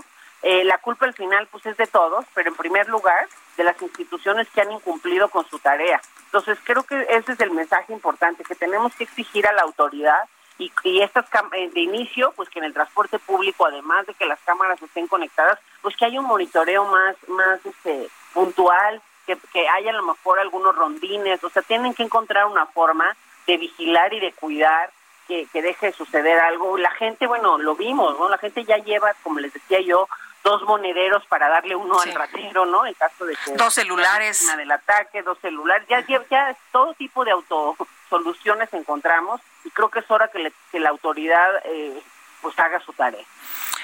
Gracias Eunice por hablar con nosotros. Muchas gracias a ustedes, hasta luego. Buenos días. 8 con 16. El pronóstico. Roberto Rodríguez, meteorólogo del Servicio Meteorológico Nacional de la Conagua. ¿Qué nos tienes esta mañana? Adelante. Muy buenos días, es un gusto saludarlos. Pues las condiciones meteorológicas para el día de hoy, un canal de baja presión se extenderá sobre la vertiente del Golfo de México y sureste del país. Interacciona con inestabilidad en niveles medios y altos de la atmósfera, ocasionando lluvias puntuales intensas en Veracruz, Oaxaca y Chiapas. Lluvias puntuales muy fuertes en Michoacán, Guerrero, Estado de México, Puebla, y Tabasco, así como lluvias puntuales fuertes en la mayor parte de los estados del centro del territorio, incluyendo lo que es el Valle de México, las cuales estarán acompañadas de descargas eléctricas, fuertes rachas de viento y posibles granizadas al paso de las tormentas. Por otro lado, la tormenta tropical el IDA se intensificará a huracán. Estamos estimados ya en las próximas horas pudiera alcanzar la categoría de huracán y se localiza al sur de la península de California y ocasionará lluvias fuertes en el occidente de México y en Baja California Sur, además de favorecer vientos fuertes y oleaje elevado en costas del sur de la península de Baja California y Jalisco. Un segundo canal de baja presión a lo largo de la Sierra Madre Occidental ocasiona chubascos en el noroeste del país, acompañados de descargas eléctricas y posibles granizadas. Por otra parte, la onda tropical número 26 se aproximará a las costas de Quintana Roo, reforzando el potencial de lluvias en la península de Yucatán. Asimismo, mantendremos temperaturas superiores a 40 grados centígrados en Baja California y Sonora. Afortunadamente, la dirección de este sistema tropical se encuentra hacia lo que es abriendo hacia mar adentro del Pacífico. Pues tienen las condiciones meteorológicas para el día de hoy y es un gusto saludarlos. Muchas gracias, Roberto Rodríguez. Al contrario, por Buenos días. Son las 8 con 18. El Químico Guerra con Sergio Sarmiento y Lupita Juárez. ¿Cómo estás, Químico? Muy buenos días. Lupita, Sergio, muy buenos días. Hablando precisamente de estas cuestiones del clima, fíjense que el día de ayer, a mediodía, la Agencia del Océano y la Atmósfera de Estados Unidos, la NOAA, acaba de actualizar la, la previsión para este año, el día 30 de noviembre, que terminan los huracanes, y acaba de señalar que lo que resta de la temporada será extremadamente activa, no solamente activa como se había ya publicado al inicio de la temporada, sino que lo acaba de rectificar a extremadamente activa. ¿Qué significa esto, Sergio Lupita? Las condiciones oceánicas y atmosféricas actuales que hacen posible una temporada de huracanes extremadamente activa son, uno, temperaturas de la superficie del mar más cálidas que el promedio en el Atlántico tropical y el, Cali, el, Caribe. Eh, una diferenciación vertical de la temperatura muy reducida eh, en, hacia arriba en, el viento y los vientos alisios tropicales más débiles en el Atlántico y un monzón que se espera que sea eh, un poco más fuerte en el África Occidental. Eh, se espera que estas condiciones continúen durante los próximos meses, explicó Gary Bell, investigador en Centro de Predicción del Clima eh, de la NOAA, precisamente. Los científicos también señalan, Sergio Lupita, dos fenómenos que aumentan la probabilidad de que los próximos meses sean muy movidos en el Océano Atlántico. Uno es la fase cálida en el curso de lo que se llama la oscilación multidecadal del Atlántico, que reapareció en 1995 y había estado ausente, ¿verdad?, durante muchísimo tiempo, ya ni se hablaba de ella y ha reaparecido. Y otro factor climático es que la niña está siendo muy activa, en tanto el niño está prácticamente ausente en el Pacífico, por lo tanto el Pacífico va a tener una actividad menor a pesar del huracán que se está eh, formando ahorita, que ya nos comentaban, y eh, la niña va a estar mucho más activa en el Atlántico, generando esta eh, etapa extremadamente activa. Así que una modificación que hay que tomar en cuenta, importante, sobre todo para nuestra parte del Caribe y el Golfo de México, Sergio Lupita, que van a estar sujetos seguramente a embates mucho más intensos de lo que habíamos calculado inicialmente. Así que se reclasifica la, la eh, digamos, eh, la época en el Atlántico de activa a extremadamente activa lo cual nos debe poner alerta, Sergio Lupita. Muy bien, pues estaremos atentos. Entonces, Químico Guerra, muchas gracias y buena semana. Igualmente para ustedes, buen inicio de semana. Muy bien, pues uh, son las ocho con veintiún minutos. Vamos a las calles de la Ciudad de México. Israel Lorenzana, adelante. Sergio Lupita, es un gusto saludarles esta mañana pues tenemos movilización todavía por parte de los servicios de emergencia. Es el kilómetro 44 de la autopista México-Puebla, un tráiler volcado, más de 30 mil litros de leche. No hubo personas lesionadas, pero bueno, pues la movilización importante. Esto, te reitero, la autopista México-Puebla. Por otro lado, también Izazaga y la zona de Pino Suárez, manifestantes en el circuito Plaza de la Constitución, Zócalo Capitalino, también tenemos manifestantes, así que se prevé una mañana complicada en calles del centro histórico. Hay que evitar a toda costa transitar por 20 de noviembre, Pino Suárez, Izazaga y también parte de Fray Servando las alternativas. Hay que utilizar circunvalación con dirección hacia Viaducto y el ex entre Lázaro Cárdenas hacia la calle de Madero. Sergio Lupita, la información que les tengo. Muchas gracias, Israel Lorenzana. Hasta luego. Bueno, y Daniel Magaña, desde Mariano Escobedo, ¿qué pasa a esta hora? Cuéntanos, Daniel. ¿Qué tal, Lupita Sergio? Bueno, pues tenemos información vehicular para las personas que avanzan la zona de Mariano Escobedo. Para ingresar aquí a la colonia al sur, estamos de carga vehicular. Si se trasladan más adelante a este cruce de Marina Nacional, para partir de aquí, pues el avance es constante para trasladarse también hacia la colonia Náhuac, sentido opuesto de la avenida Mariano Escobedo, pues realmente sin complicaciones para quien eh, a través de esta vialidad se traslada hacia la zona pues de la avenida Paso de la Reforma o bien ingresa hacia la zona de Polanco. El reporte, muy buen día. Muchas gracias. Hasta luego, Daniel. Buenos días. Bueno, y en otros temas, Antonio Banderas, este gran actor español muy popular en el mundo entero, ha dado positivo a COVID. La noticia la dio a conocer a través de sus redes sociales a propósito de su cumpleaños número 60. Qué bueno que Lupita no quiso, no insistió en que lo pusiéramos a cantar, pero bueno, tiene COVID-19.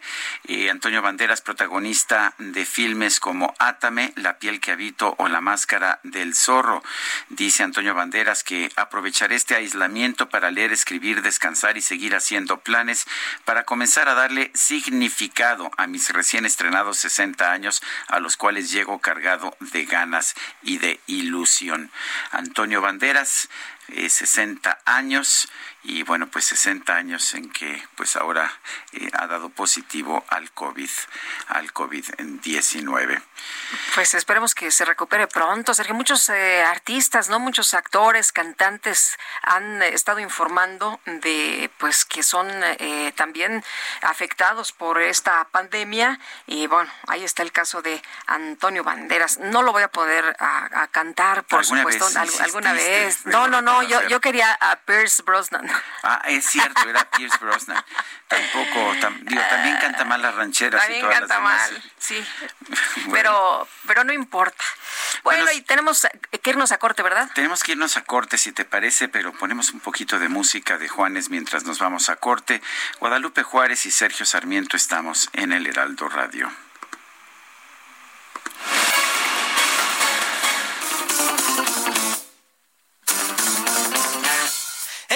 Tu calor yo fui. Tu sombra en verano ardiente sol. Yo mitigué tu sed de amor esta noche. Mi ninfa, di por qué te marchas. Yo no te bote jamás. Viviré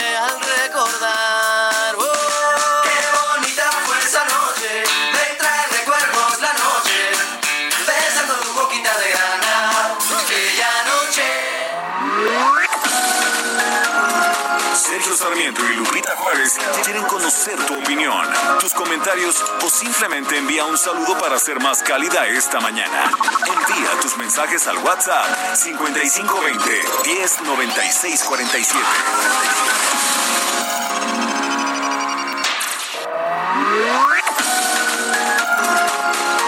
Continuamos con Sergio Sarmiento y Lupita Juárez por El Heraldo Radio.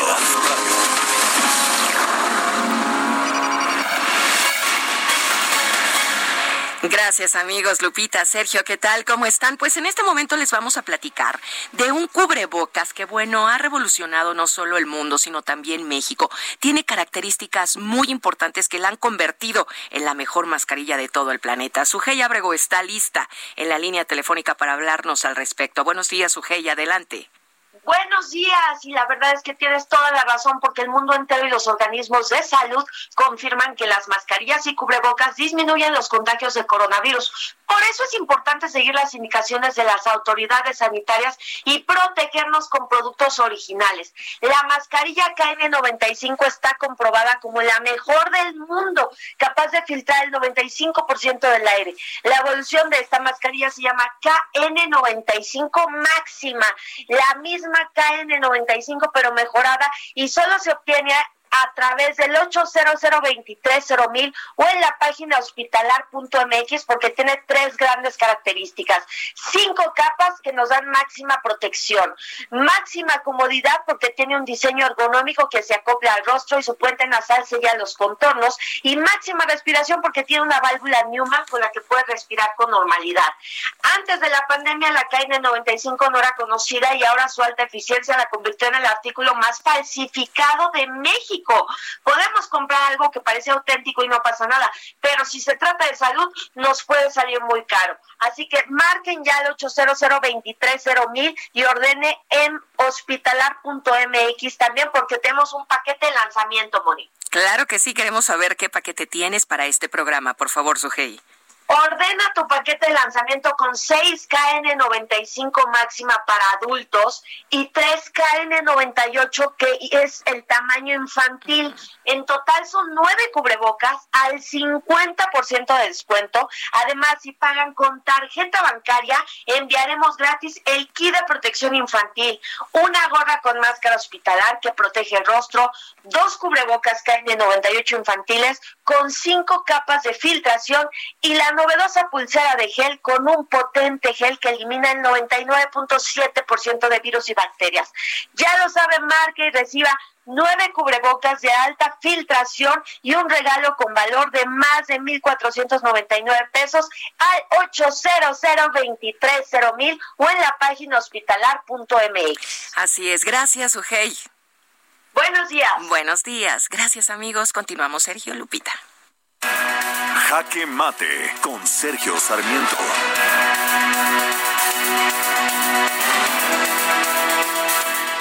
El químico mexicano Mario Molina, ganador del Premio Nobel de Química, ha pedido al gobierno de México que prohíba, que prohíba el combustóleo, el uso del combustóleo en nuestro país. Este combustible, que es un combustible muy sucio que se obtiene de como un subproducto de la refinación del petróleo crudo para producir gasolina, ha sido ya prohibido en buena parte del mundo. Se utilizaba todavía en barcos debido a que pues estos barcos se encontraban en alta mar y se pensaba que era pues más aceptable que se contaminara el cielo precisamente allá en estos barcos que iban a alta mar. Sin embargo, eh, desde el año pasado han sido, han sido, ha sido prohibido ya el uso del combustóleo también en barcos que navegan en alta mar. Solo que en México la Comisión Federal de Electricidad está incrementando su uso del combustóleo y quiere mantener este uso de combustóleo en las refinerías, al mismo tiempo que trata de revivir el carbón, que también es un combustible muy contaminante. ¿Por qué? Porque según la Comisión Federal de Electricidad, esto le permitirá ser más autosuficiente, generar el combustible por sí misma eh, pues, generar el, el, combustible que venga de Pemex y generar electricidad ella misma sin tener que acudir a plantas modernas de electricidad de la iniciativa privada. Creo que esta es una autosuficiencia mal entendida. En primer lugar, nos cuesta mucho, le cuesta mucho dinero a nuestro país utilizar eh, combustibles fósiles ya caducos como el combustóleo y el carbón.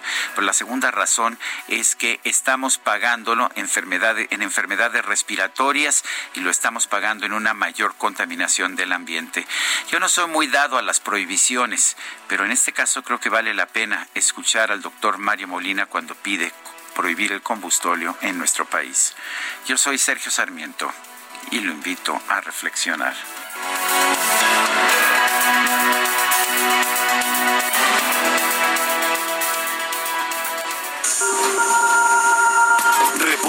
Con Palmira Silva. Bueno, y vámonos con Palmira Silva. Buen inicio de semana. Buenos días, Palmira. Hola, Lupita. Sergio, saludos auditorio. En estos momentos se registra presencia de lluvia en la línea A, por lo cual la velocidad de los trenes es reducida. Les recomendamos tomar previsiones. En la red se registra afluencia moderada, continuando con el envío de unidades vacías a estaciones de transbordo y de mayor demanda. El tiempo aproximado de paso entre trenes es de 2 a 4 minutos. Les recordamos que por medidas de prevención, las estaciones Merced de línea 1 y Allende de línea 2 continúan cerradas hasta nuevo aviso. La estación Zócalo se encuentra ofreciendo servicio de manera normal. Los invitamos a continuar extremando medidas de higiene en todos sus traslados. Utilicen gel antibacterial, eviten tocarse la cara y recuerden que el uso de cubrebocas es obligatorio al viajar en la red. Esta es la información por el momento. Que tengan un excelente inicio de semana. Muchas gracias. Igual para ti. Buenos días. Buenos días. Hasta luego. Son las 8 de la mañana con 36 minutos. Vámonos a los especiales de la silla rota. Para Lupita Juárez. Tu opinión es importante. Escríbele a Twitter en arroba Lupita Juárez H.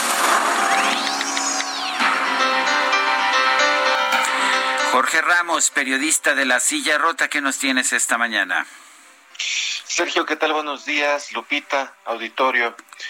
Un mes después de que inició la pandemia por COVID-19, Alicia Juárez Hernández, madre de familia de tres hijos y quien padece osteoporosis, perdió el único empleo que su enfermedad le permitía. Cuidar niños desde su hogar para evitar salir de casa y lastimar sus huesos. Mujer de 41 años, que habita en Pachuca, Hidalgo, continúa desempleada mientras que sus ingresos económicos se redujeron a 900 pesos aproximadamente. Mi preocupación, nos cuenta, son mis hijos. No tengo trabajo, no tengo dinero. Hay momentos en los que nada más estamos comiendo una vez al día. La mañana tengo yo que darles para que coman ellos y decirles no tengo hambre, no quiero comer. ¿Por qué? Por ellos, para que ellos coman. Durante abril y mayo del año en curso, estimaciones del INEGI eh, a través de la encuesta telefónica de ocupación y empleo mostraron que existió una caída del ingreso laboral de 6.2% al pasar de 1.516 a 1.422 per cápita en un hogar. Sin embargo, las estimaciones del INEGI no son equiparables a los 900 pesos que en promedio ingresan a la casa de Alicia semanalmente, ya que ante el desempleo que vive esta madre de familia desde hace cuatro meses, es su hija mayor de 24 años quien trabaja para subsanar pagos de servicios básicos y despensa actual crisis, Sergio, Lupita, auditorio, que acumuló el impacto de la pandemia a un magro, a magro crecimiento en los años previos, ha arrojado de su empleo o la forma de sustento a millones de personas en México. Los sobrevivientes, les contábamos la semana pasada, hoy es la segunda entrega, es una serie no periódica de trabajos con los que la silla rota busca, buscamos contar a fondo las historias de familias que han visto desplomar su nivel y modo de vida y cómo encaran la adversidad. Jorge Ramos, qué difícil, ¿verdad? Ese es el lado humano de esta crisis que a veces no vemos. Eh, no son estadísticas. No son estadísticas. Todos y cada uno de los millones de empleos, porque son millones los que se han perdido, son historias de dolor como los muertos, los muertos, la gente que desgraciadamente ha muerto por COVID, tampoco son cifras, no son los 50, son, no son los, las cifras que están conociendo, sino son historias y cada una, cada detrás de cada persona hay pues un drama, como es el caso que les estamos relatando hoy en la silla rota de Alicia Juárez, allá en Pachuca Hidalgo. Un fuerte abrazo, Jorge. Buenos días. Buenos días. Muchas, muchos casos así, este, conozco tantos casos de gente desesperada. Me dicen, por favor, dame trabajo. ¿Qué más quisiera yo darle trabajo a todo el mundo y no hay forma? Es difícil, Sergio, y el presidente, pues lo hemos visto muy optimista, ¿no? El otro día presumía que se habían generado 14 mil empleos y que nos vamos a ir recuperando. Él dice que las cosas van bien. Perdimos como 14 millones, ¿no? Sí, Sí, sí, pero él dice que 14 mil, pues es buena cifra, es buen dato. Y bueno, por cierto, el presidente Andrés Manuel López Obrador garantizó que en su gobierno no habrá gasolinazos, dice el doctor Raimundo Tenor en un eh, mensaje de Twitter esta mañana. Los temas de AMLO en la mañanera del 10 de agosto, no subiremos precios a gasolinas. En julio, escribe INEGI Informa, reportó que bienes que más subieron de precio fueron gasolinas, gas y pollo. Para decir mentiras, hay quien se pinta solo. Vamos a otro tema. Este fin de semana manifestantes y policías se enfrentaron en Beirut, Líbano, en el marco de una protesta en que miles de personas exigen la dimisión de las autoridades tras la explosión registrada el martes pasado, una explosión que ha dejado un saldo pues hasta ahora de 150 muertos y 5 mil heridos. El doctor Moisés Garduño García es profesor especialista en Medio Oriente de la Facultad de Ciencias Políticas y Sociales de la UNAM. Doctor Moisés Garduño, buenos días, gracias por tomar esta llamada. Pues buenos días, Sergio, buenos días, Lupita. Buenos, días. a nuestra audiencia, a sus órdenes. Sí, siempre ha sido siempre ha sido un gobierno distinto, frágil, el gobierno del Líbano. Ahora estamos viendo una situación que, pues, que podría llegar a tener consecuencias de largo plazo en el país. Cuéntenos cómo está viendo esta situación. Yo lo que veo en Líbano ahorita es eh, frustración, es enojo, mucho enojo y llanto por la, tragedia, que es una suma de crisis, es el resultado de una suma de crisis que ya se habían estado dando, al menos desde el año 2011, con mucha fuerza desde el 2019 por altos índices de desempleo juvenil, una deuda externa, por ejemplo, que pues se calcula en un 140% del PIB, una desigualdad económica donde el 10% de la población domina el 90% de la riqueza y pues obviamente todo esto concentrado en una élite política a todas a todas luces corrupta y eh, débil en términos institucionales. La protesta yo creo que tiene que eh, mirarse en términos de tres fuerzas políticas que están pugnando por un cambio, si me permiten compartirlo con ustedes, Sergio. Una primera fuerza que tiene que ver con una élite acomodada que incluso está pidiendo la interferencia política por parte de Francia y está esperando pues una intervención que pueda ir limpiando, como ellos dicen, la influencia de Hezbollah en este en esta élite política corrupta que ellos dicen que ha creado un estado dentro de otro estado. Una segunda fuerza que yo creo que es la que está un poco eh, eh, representando esta eh, cantidad de personas multitudinaria que está en las calles, generalmente nutrida de jóvenes, que aspira a tener una fórmula civil y democrática que preserve la identidad política pluralista del Líbano en el marco de un nuevo parlamento que genere una nueva clase política joven que derroque a lo que ellos consideran una vieja clase política ineficiente y corrupta. Y finalmente, pues una tercera fuerza que estaría representada por la élite política tradicional, donde está Hezbollah también, quienes aspiran prácticamente a hacer reformas cosméticas para dejar las cosas como está e incluso mandar a prisión a algunas personas que puedan acusar como responsables de la explosión del puerto de Beirut y con ello pues prácticamente eh, llamar a la unidad nacional cambiando poco para que todo siga igual. Yo veo esas tres fuerzas interactuando hoy en día en la escena pública libanesa y lamentablemente con toda la tragedia económica y social que todo esto está implicando. Eh, doctor, si me permites la, la expresión, ¿despresuriza la tensión lo que se ha visto en las últimas horas, la renuncia de dos funcionarios del gobierno? Sí, de hecho ya han renunciado eh, tres, yo diría cuatro funcionarios, el ministro de Justicia, eh, Maricles el de Información, eh, Manal Abdel Samad, y el de Medio Ambiente, el ministro Damiano Qatar que se suma a la dimisión del ministro de Exteriores que se dio antes de la explosión y que, bueno, también implica eh, la renuncia de tres miembros, no, nueve miembros del Parlamento que también han eh, producido su renuncia formal.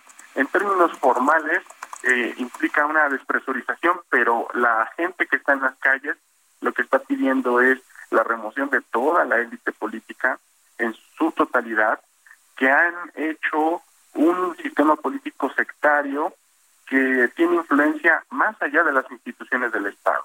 El, solo para explicar esto, en términos de comunidad política, cada comunidad religiosa tiene un líder que crea un círculo de poder alrededor de su figura y que utiliza este círculo de poder e influencia para hacer favores y hacer prácticas clientelares que inmediatamente crean corrupción y evitan que, por ejemplo, la distribución de la riqueza llegue a inversiones productivas o a la gente que realmente lo necesita.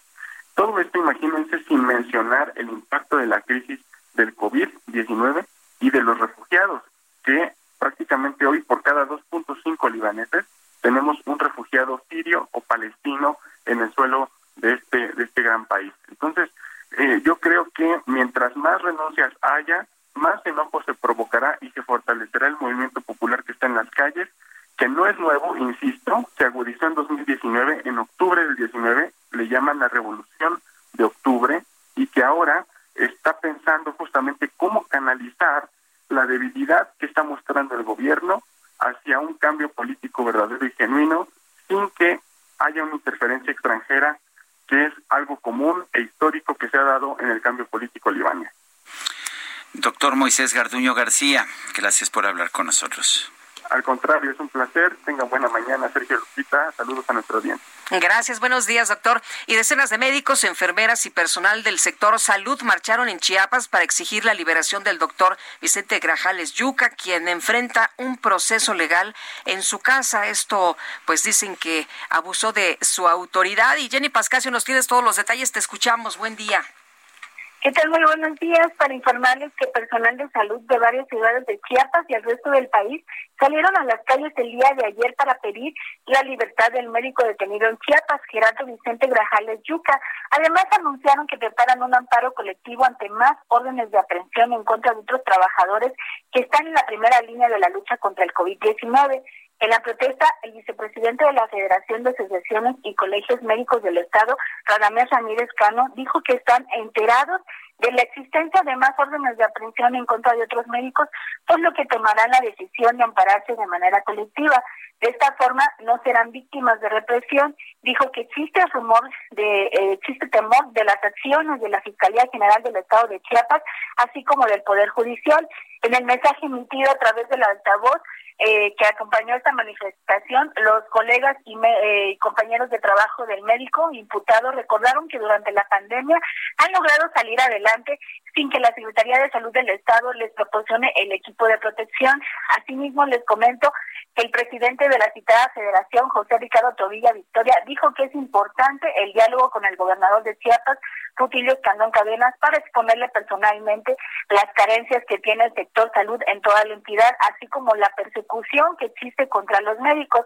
Por su parte, el abogado Antonio Juárez Navarro dio a conocer que eh, iniciarán la solicitud para una audiencia con el fiscal del Estado, Jorge Luis de Benabarca, para presentar nuevas pruebas que al parecer comprueban la inocencia total de Grajales Yuc. Jenny Pascasio, gracias.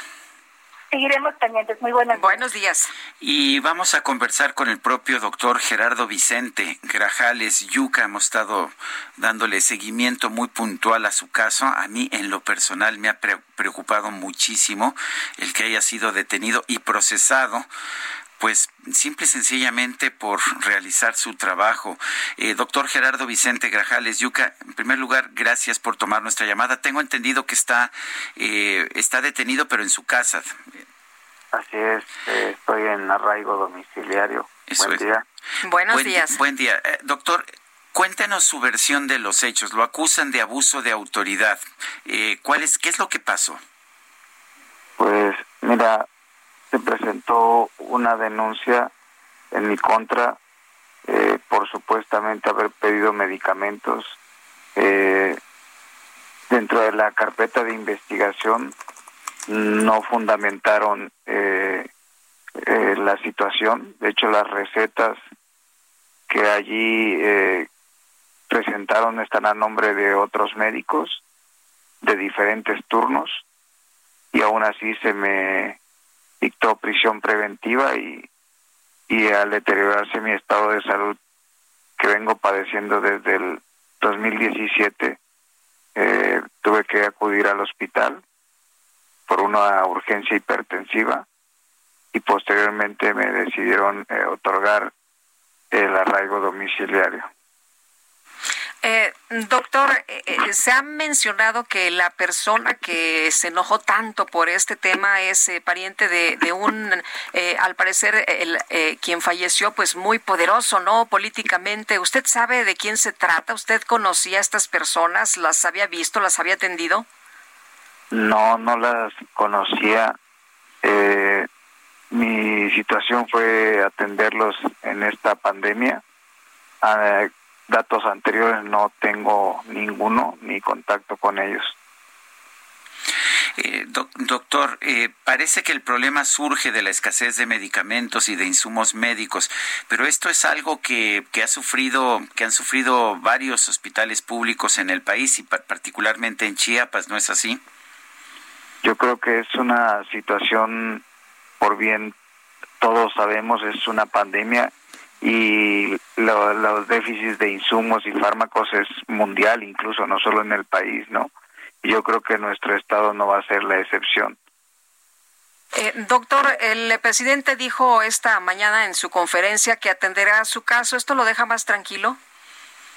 Sí, le agradezco al señor presidente López Obrador la situación y haber tomado eh, la pregunta y al haber respondido a mi caso.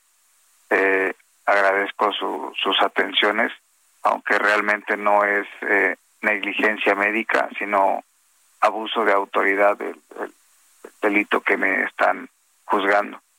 De hecho, lo que lo que le dice, tengo entendido que usted le pidió a, a, las, a los familiares del paciente que aportaran, que compraran los medicamentos, pero es porque simple y sencillamente el hospital no se los proveyó a usted, ¿no?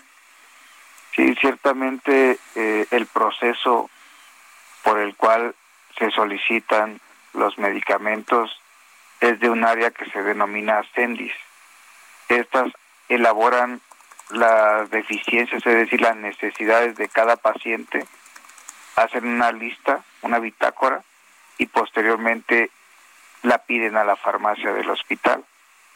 La farmacia del hospital da la negativa o surte el medicamento para que alguien, como en este caso las recetas que presentaron los diferentes médicos, decidieran elaborarlas, es porque estas bitácoras tenían el sello de pendiente o no surtido.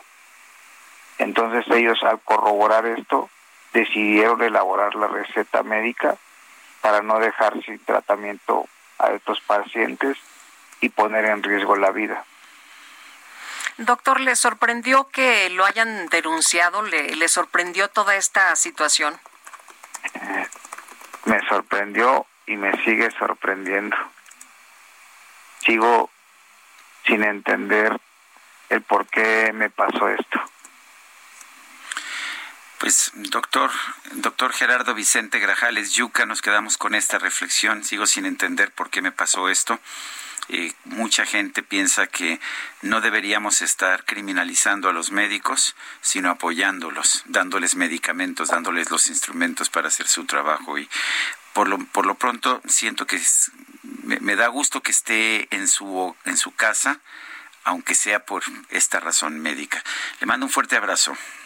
Sí, mira, el día de hoy eh, justamente la defensa va a presentar nueva evidencia y queremos que sea presentada directamente con el fiscal del estado para que él precisamente en persona estamos seguros que ha de haber sido su subalterno si no le ha haber llegado la información de forma correcta para que todo esto ya se aclare y termine en breve. Muy bien, pues doctor, le agradecemos que haya platicado con nosotros esta mañana. Muy buenos días. Muchas gracias. Saludos. Bueno, Gracias al doctor Grajales Yuca. Eh, son las ocho con cincuenta y cuatro minutos. Están, están festejando allá en Guadalajara nuestros colegas del Heraldo Radio el 15 de agosto del 2019. Se iniciaron las transmisiones de los informativos del Heraldo Radio Jalisco. Yo quiero pues mandarles un fuerte abrazo a todos nuestros amigos, a todos nuestros compañeros del Heraldo Jalisco por el esfuerzo que están realizando. Nosotros regresamos en un momento más. Me tomo un trago Sergio Sarmiento y Lupita Juárez quieren conocer tu opinión, tus comentarios o simplemente envía un saludo para ser más cálida esta mañana. Envía tus mensajes al WhatsApp 5520 109647.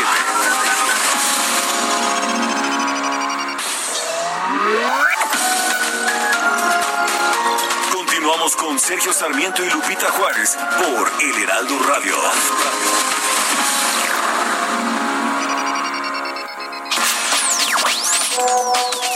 Hola Sergio, hola Guadalupe. Pues creo que deberíamos como sociedad de exigir y presionar a las autoridades de la Ciudad de México para que, aprovechando esta situación de que solo es válida y legal una sola verificación vehicular al año, permanezca de esa manera permanentemente, ya que dos verificaciones al año es demasiado y además pues el costo no es así como que digamos que, que bajito, ¿no? Yo voto por una verificación única, anual, permanentemente, aprovechando la situación. Saludos desde Miguel Hidalgo, Fernando Nava.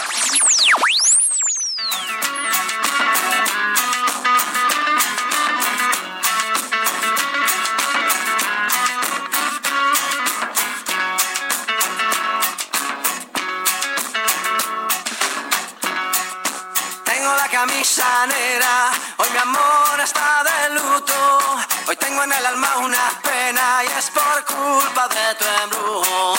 Pues sé que tú ya no me quieres y eso es lo que más me hiere. Que tengo la camisa negra y una pena que me duele. Mal parece que solo me quedé y fue pura todita tu mentira. Que maldita mala suerte la mía que aquel día te encontré. es una de sus canciones más famosas, más polémicas. Es Camisa Negra, la camisa negra. ¿Y te gusta? A mí me gusta, es que sabes que me gusta la música de Juanes. A mí todas me encantan, todas sus canciones. Acuérdate que no pusimos a Carlos Vives, ¿eh? Hablando de cantantes colombianos, porque finalmente le dimos ese privilegio de ese día a nuestro siempre bien recordado Roberto Cantoral, pero bueno. Siempre podemos, siempre podemos recuperarlos, este, ¿no? Claro. Sí, sí, sí. ah, es cierto que lo puso Kike en la micro, eso es cierto, en la micro deportiva. Bueno, y tenemos mensajes, seguimos con ellos. Hola Sergio Lupita, los saludo con cariño escuchando la entrevista con el senador o diputado que no sabe dar una respuesta a lo que le están preguntando. Lo que están haciendo es meterse con los derechos de los niños. Muchas gracias por leer mi mensaje. Soy Juan José, radio escucha de ustedes. Y nos dice otra persona, ¿y qué ha hecho el Senado por las medicinas adulteradas en Tabasco y las medicinas no surtidas a niños con cáncer y el tratamiento a las mujeres afectadas por cáncer de mama? Eso no les importa, solo tomar la nota. Cada ciudadano es responsable de lo que consume. Saludos afectuosos, F a. Y sí, tiene razón, si están preocupados por la salud de los mexicanos, bien podrían empezar con los niños con cáncer, ¿no? Con estas personas afectadas, con estas mujeres afectadas por cáncer de mama, pero bueno, pues están abriendo eh, otra, eh, pues eh, otra puerta, están, estamos en esta discusión de los alimentos chatarra y bien podríamos estar enfocados en otros temas como nos lo hace, como subraya don F. Amezquita. Buenos días chicos, soy Marcela González. El señor López otra vez con sus amados pobres. contra sus amados pobres. Ah, dice contra sus amados pobres que no podrán adquirir ni una pequeña golosina. Los padres de los niños pudientes comprarán dulces en el súper para llevar a la escuela. Pues así las opiniones de nuestros amigos del auditorio que tienen toda la razón. Vamos con Augusto Atempa, nos tiene la información de los temas que trata el presidente de la República en su conferencia de prensa. Adelante, adelante Augusto. Sergio Lupita, muy buenos días. Pues el presidente inició su conferencia reconociendo a los empresarios gasolineros que pues, han mantenido los costos estables a un precio de competencia. El presidente fue claro y dijo que no habrá aumento de precios en los precios de las gasolinas. Esto a pesar de que el costo del crudo del petróleo llegue a bajar o subir. él menciona que a nivel mundial pues ha costado más eh, alguna eh, contratar algún tipo de servicio, pero a pesar de ello pues el combustible no servirá, en la, eh, no subirá, perdón. En la ronda de preguntas y respuestas se le cuestionó al presidente sobre las declaraciones de la escritora Anabel Hernández respecto a que la Fiscalía General de la República aún se encontraba infestada por el personal de la, del exsecretario García Luna y el presidente mencionó que pues no habrá impunidad en el caso del exsecretario de Seguridad Pública, no, eh, no se encubrirá a nadie.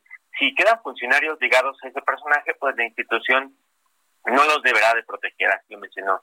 El presidente hizo unas declaraciones fuertes al mencionar que en la etapa de Felipe Calderón se vivía un narcoestado, eh, pues ahí mandaba la delincuencia y se le preguntó si pues la unidad de inteligencia financiera investiga al expresidente y contestó que no, porque pues no hay solicitud de la Fiscalía General de la República para esa investigación.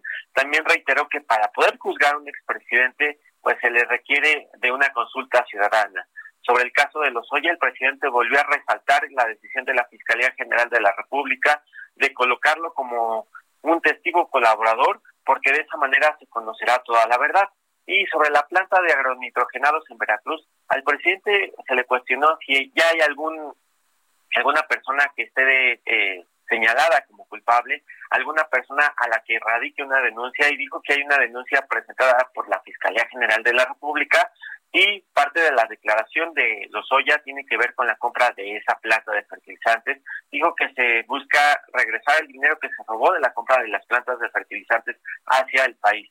Y esta mañana se tocó el caso del doctor Gerardo Grajales Yuca, y eh, que fuera acusado de negligencia médica y fuera encarcelado. Esto, este encarcelamiento desencadenó manifestaciones en diversas partes del país, eh, exigiendo la liberación del médico a quien también se le dañaron sus derechos humanos y respecto al caso, el presidente dijo que se trata de un asunto estatal, se tomó el acuerdo de que la Secretaría de Gobernación eh, pues establecerá comunicación con el gobernador de Chiapas para poder buscar una solución. En su gira de la semana pasada, el presidente habló de los pueblos yaquis, de Sonora y también mencionó que pues no se permite la construcción de un gasoducto que llegaría a Tepolobampo debido a que pasaría por esos pueblos yaquis. Y resaltó la importancia de ese gasoducto el presidente debido a que pues él mencionó que eh, debido a un acto de corrupción eh, la administración pasada se le otorgó otorgó contratos para que construyeran termoeléctricas. Esas empresas iban a ser abastecidas con gas que se compraría de Estados Unidos pero para transportarlo se necesitaba de un gasoducto un gasoducto que pues eh, no, no sí llegó pero no llegaron las termoeléctricas es decir solo se construyó el gasoducto. Por eso es que ese era el negocio, la, construcción, la construcción de un gasoducto. Y el presidente dijo que ese negocio estaba eh, pues ya más que hecho y por eso es que pues ahora no se pueden no se pueden romper esos contratos de los gasoductos se tienen que construir aunque a pesar de que habría una eh, eh, digamos que se generaría más gas con lo que ya se construye aquí con lo que se compraría en Estados Unidos y explicó que pues no se descarta licitar eh, una empresa de gas para que lo congele y se venda a Asia, pues dijo que la tarifa, a pesar de que la tarifa es alta, el gas de Texas es el más barato del mundo y por eso se buscará darle salida en otro país. Ya que hablamos de los pueblos yaquis, el presidente dijo que el próximo año su gobierno ofrecerá una disculpa pública para todos, todos esos pueblos indígenas, así como él ha pedido que pues otros eh, otras naciones se disculpen por México por haberlo con México por haberlo maltratado tanto él ofrecerá esas disculpas y no solo será ofrecer disculpas también eh, apoyará a esos pueblos con programas sociales. Muy bien. Sergio Lupita y reporte. Augusto muchas gracias muy buenos días. Muy buen día. La organización política Futuro 21 hizo un llamado a todos los partidos de oposición y a las organizaciones de la sociedad a unirse en una sola plataforma opositora rumbo a las elecciones. Y no no es el BOA ni la BOA pero sí es una plataforma conjunta. Gabriel Cuadri es ingeniero civil, economista, ambientalista, eh, presidente del Instituto Nacional de Ecología, fue candidato a la presidencia de la República en una ocasión y pues es una mente brillante, debo reconocerlo, he hablado con él en distintas ocasiones. Gabriel Cuadri, ¿cómo estás? Buenos días, gracias por tomar nuestra llamada. Bien, bien, Sergio, buenos días, es un gusto estar con ustedes, con, contigo y con Lupita, a sus órdenes. Gracias, Gabriel. A ver, eh, ¿Por, qué pedir una sola plataforma opositora? No es, no es lo que decía el presidente de la República, que era este bloque opositor, eh, bloque aliado, esta BOA que supuestamente era, algo ilegal. Pues mira, Sergio, por, supuesto que, que no es ilegal, organizarse políticamente es parte de las libertades y los derechos constitucionales que tenemos en México. Y efectivamente se trata de construir un gran frente, un gran bloque eh, entre partidos de oposición, organizaciones de la sociedad civil, empresarios, académicos, intelectuales, con la finalidad pues de, impedir que el régimen se vuelva a hacer con el control de la Cámara de Diputados el año próximo. Queremos que para ello es necesario eh, construir pues una plataforma, digamos, de coalición y que en donde por primera vez participen de manera ordenada, organizada y estructurada la sociedad civil y los partidos políticos y diferentes organizaciones. Entonces, eh, hemos hecho diferentes llamamientos, documentos, conferencias, foros, eh, para poder, eh, digamos, ayudar a ensamblar esta, esta coalición. Y desde luego con, una plataforma en la cual los ciudadanos, las organizaciones sociales puedan ir convergiendo con los partidos políticos de oposición, reconciliándose con ellos sabemos perfectamente que, que, son, digamos, nos han fallado, tienen una pésima imagen, eh, han cometido una serie de, tropelías, pero es fundamental eh, buscar, digamos, una renovación de los partidos de oposición y buscar que se construyan esos vasos comunicantes entre la sociedad y los partidos de oposición. Creemos que sin eso pues será terriblemente difícil o imposible, eh, digamos, este, impedir, como yo decía, que el gobierno se vuelva a hacer con el control de la Cámara de Diputados, Sergio. Eh, Gabriel, el presidente sigue teniendo mucho apoyo, el presidente sigue siendo una imagen a la que muchos siguen, independientemente a lo mejor de los partidos. Eh, si, si a lo mejor Morena no tuviera la imagen del presidente, pues otra cosa sería. ¿Cómo ves esto?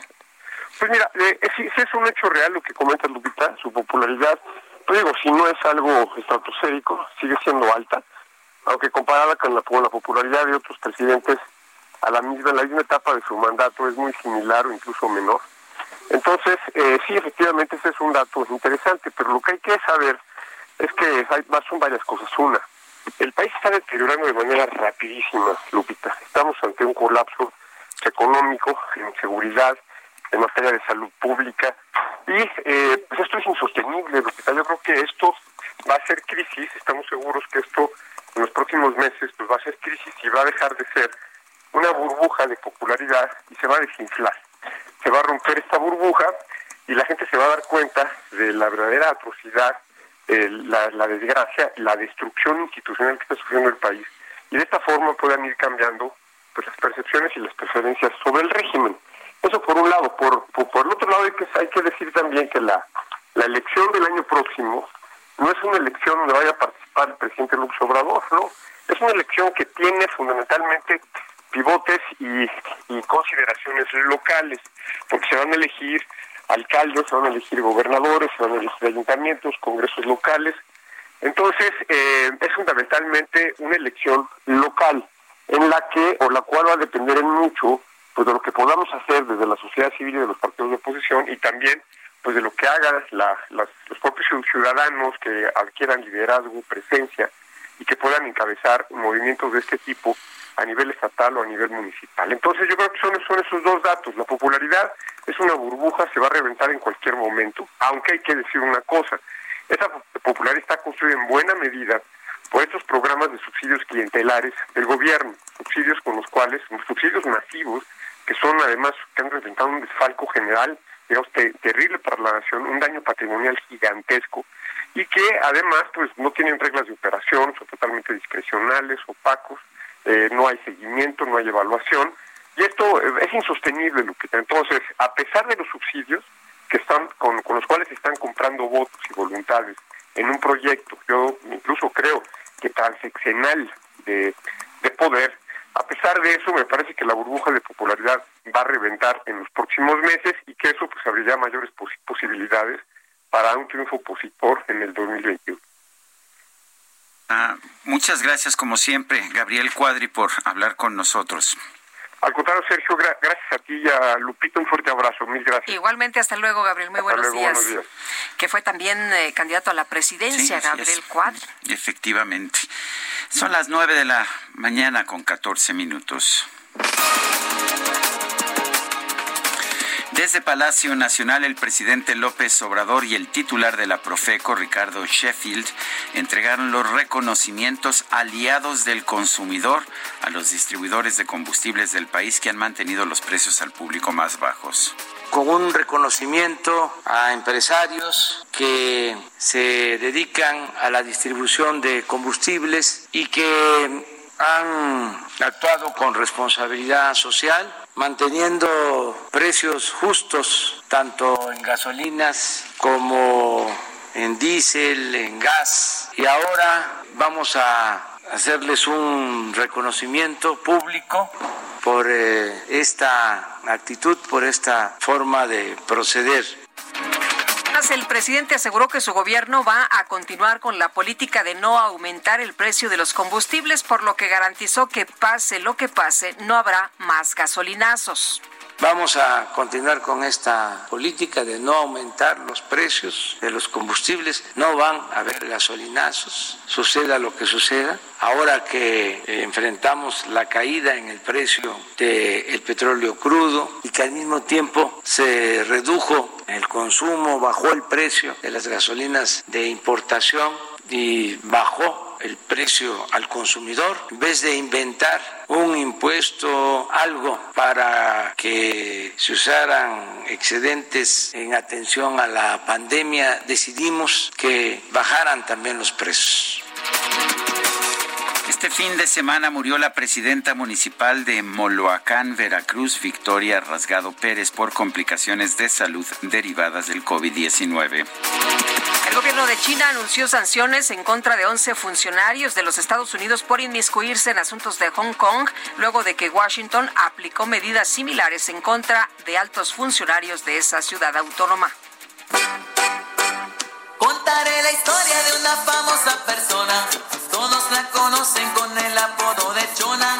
Todos la conocen con el apodo de Chona. Su marido dice... Pues mire usted, fue un video grabado en el centro de la Ciudad de México, el cual demuestra que la pandemia no ha hecho que los mexicanos pierdan la alegría tan característica de su ser. El material muestra una camioneta detenida en el crucero de Tacuba y eje central con la canción de La Chona a todo volumen. Al cruzar la calle, algunas personas comenzaron a bailar. Una pareja se tomó de las manos para mostrar sus pasos y hasta un joven apareció bailando al estilo breakdance. Muchos de los presentes acompañaron la música con las palmas. El video fue colocado en redes sociales y se volvió viral. Nunca. La gente la mira y la empieza a gritar. Bravo, bravo, chona, nadie te puede igualar.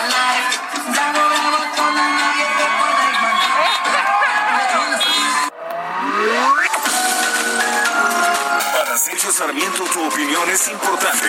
Escríbele a Twitter en arroba Sergio Sarmiento.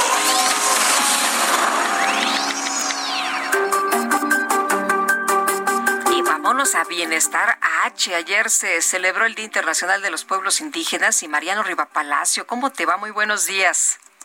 Y tenemos información importante que compartir con todos ustedes, querida Lupita. Sergio, muy buenos días, amigos del Heraldo Radio. Efectivamente, ayer domingo, Lupita, se celebró el Día Internacional de los Pueblos Indígenas y en México, a lo largo de varias décadas, este sector de la población pues ha sufrido condiciones de pobreza, marginación, racismo, discriminación, falta de servicios y violencia de género. Aún así, se niegan a desaparecer. Por eso, aquí en Bienestar H reconocemos su trabajo y esfuerzo, ya que contribuyen al desarrollo de la sociedad. Es importante, Sergio Lupita, recordar que México es uno de los seis países con mayor tradición de pueblos indígenas por su diversidad, y precisamente son los pueblos indígenas los que reconocen, trabajan y protegen la tierra, la ecología, sus prácticas y conocimiento, pues contribuyen a mitigar los efectos del calentamiento global. Por ejemplo, Lupita, en el país, México es uno de los que alberga cerca de 227 mil especies de animales entre mamíferos, reptiles, aves y anfibios. Según la CONAVIO, también tenemos un extenso número de plantas vasculares y hongos. Los pueblos indígenas contribuyen en la conservación de la soberanía alimentaria. En este sentido, tenemos 64 razas de maíz y son precisamente esos pueblos originarios los encargados de su producción, distribución y conservación, pero también lo hacen con otros cultivos como el trigo, la cebada y la alfalfa. Pero, por desgracia, aquí viene el contraste de todos estos datos. Los pueblos indígenas también representan el 15% de los pobres de todo el mundo, o lo que equivale a unos 370 millones de personas, según datos de la ONU del 2010, más los problemas sociales que comentamos al principio, la discriminación, el racismo y otras situaciones que vulneran sus derechos humanos. A decir de Patricia Rea Ángeles, ella es investigadora del Instituto de Investigaciones Sociales de la UNAM, los pueblos indígenas representan también la riqueza cultural de un país. Por ejemplo, en el mundo hay cerca de 5.000 pueblos originarios conformados por alrededor de 500 millones de personas que hablan 7.000 lenguas. En México son cerca de 12 millones de indígenas en 68 grupos étnicos. Sin embargo, aquí viene lo que dice la, especialista y comparten y compartimos muchos. Sin embargo, de no atender sus necesidades, Lupita, este patrimonio podría desaparecer en los próximos 100 años. Pues ahí los datos y la reflexión para contribuir en detener una posible desaparición de uno de los grupos más longevos pero importantes en el mundo. Así que Sergio Lupita, hasta aquí Bienestar H, la reflexión que la comparto con todos ustedes arrancando la semana. Muy bien, Mariano, muchas gracias. Muy buenos días. Muy buenos días. Son las nueve con veintiuno. Vamos con Israel Lorenzana desde Pino Suárez. Adelante, Israel. Sergio Lupita, gracias. Pues ya dábamos a conocer este bloqueo desde muy temprana hora. Se trata de integrantes de la Coordinadora Nacional de Trabajadores de la Educación de la Ciudad de México y en su mayoría de Michoacán, de la sección 18. Bueno, pues ellos dejaron sus autobuses estacionados sobre Itazaga, al cruce con 20 de noviembre y también aquí en la zona de Pino Suárez, motivo por el cual la circulación ya se ve muy afectada. Para quien viene de circunvalación de Avenida San Pablo, pues va a encontrar ya cortes viales por parte de elementos de la Secretaría de Seguridad Ciudadana.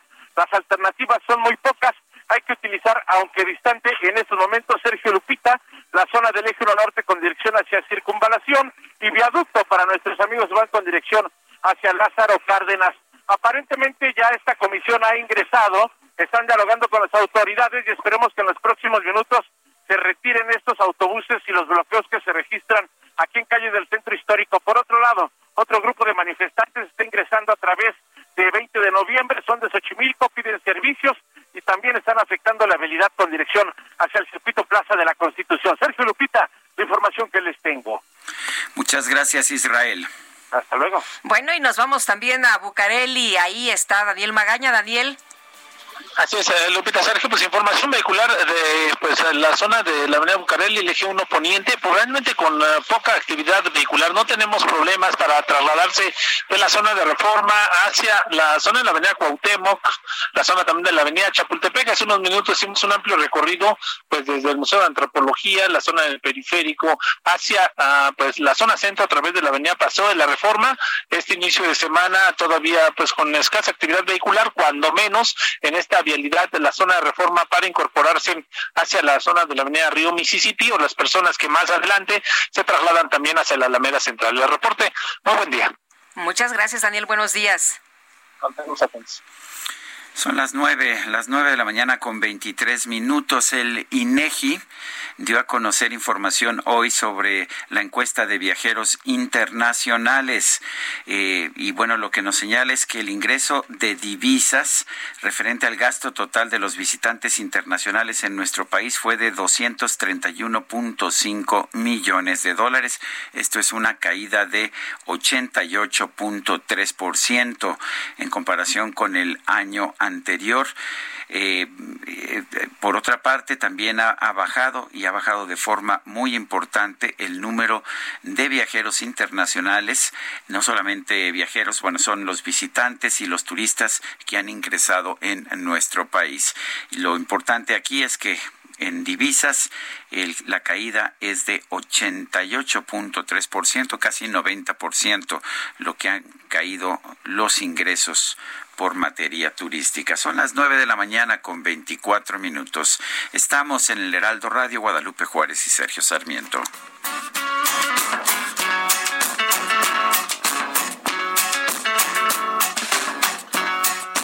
Tengo la camisa negra, hoy mi amor está de luto. Hoy tengo en el alma una pena y es por culpa de tu embrujo. Hoy sé que tú ya no me quieres y eso es lo que más me hiere.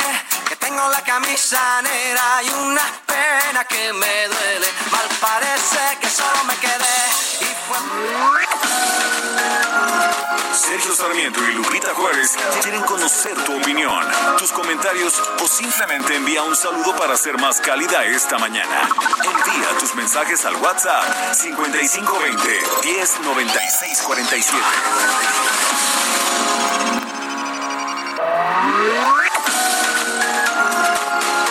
Continuamos con Sergio Sarmiento y Lupita Juárez por El Heraldo Radio.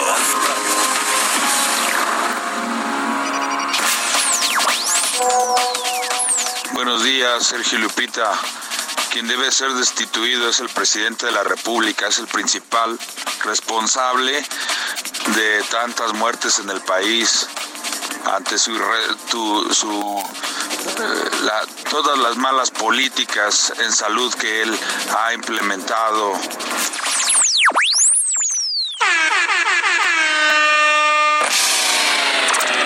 Micro deportiva.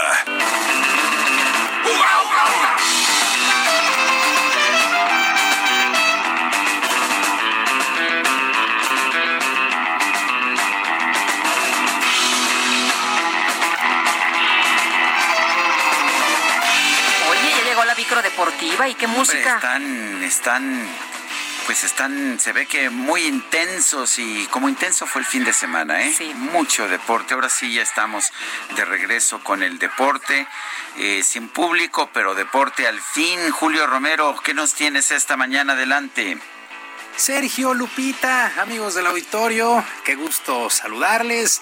Arrancamos una nueva semana, ya sabe, la micro deportiva, con buena música, con lo mejor de la información.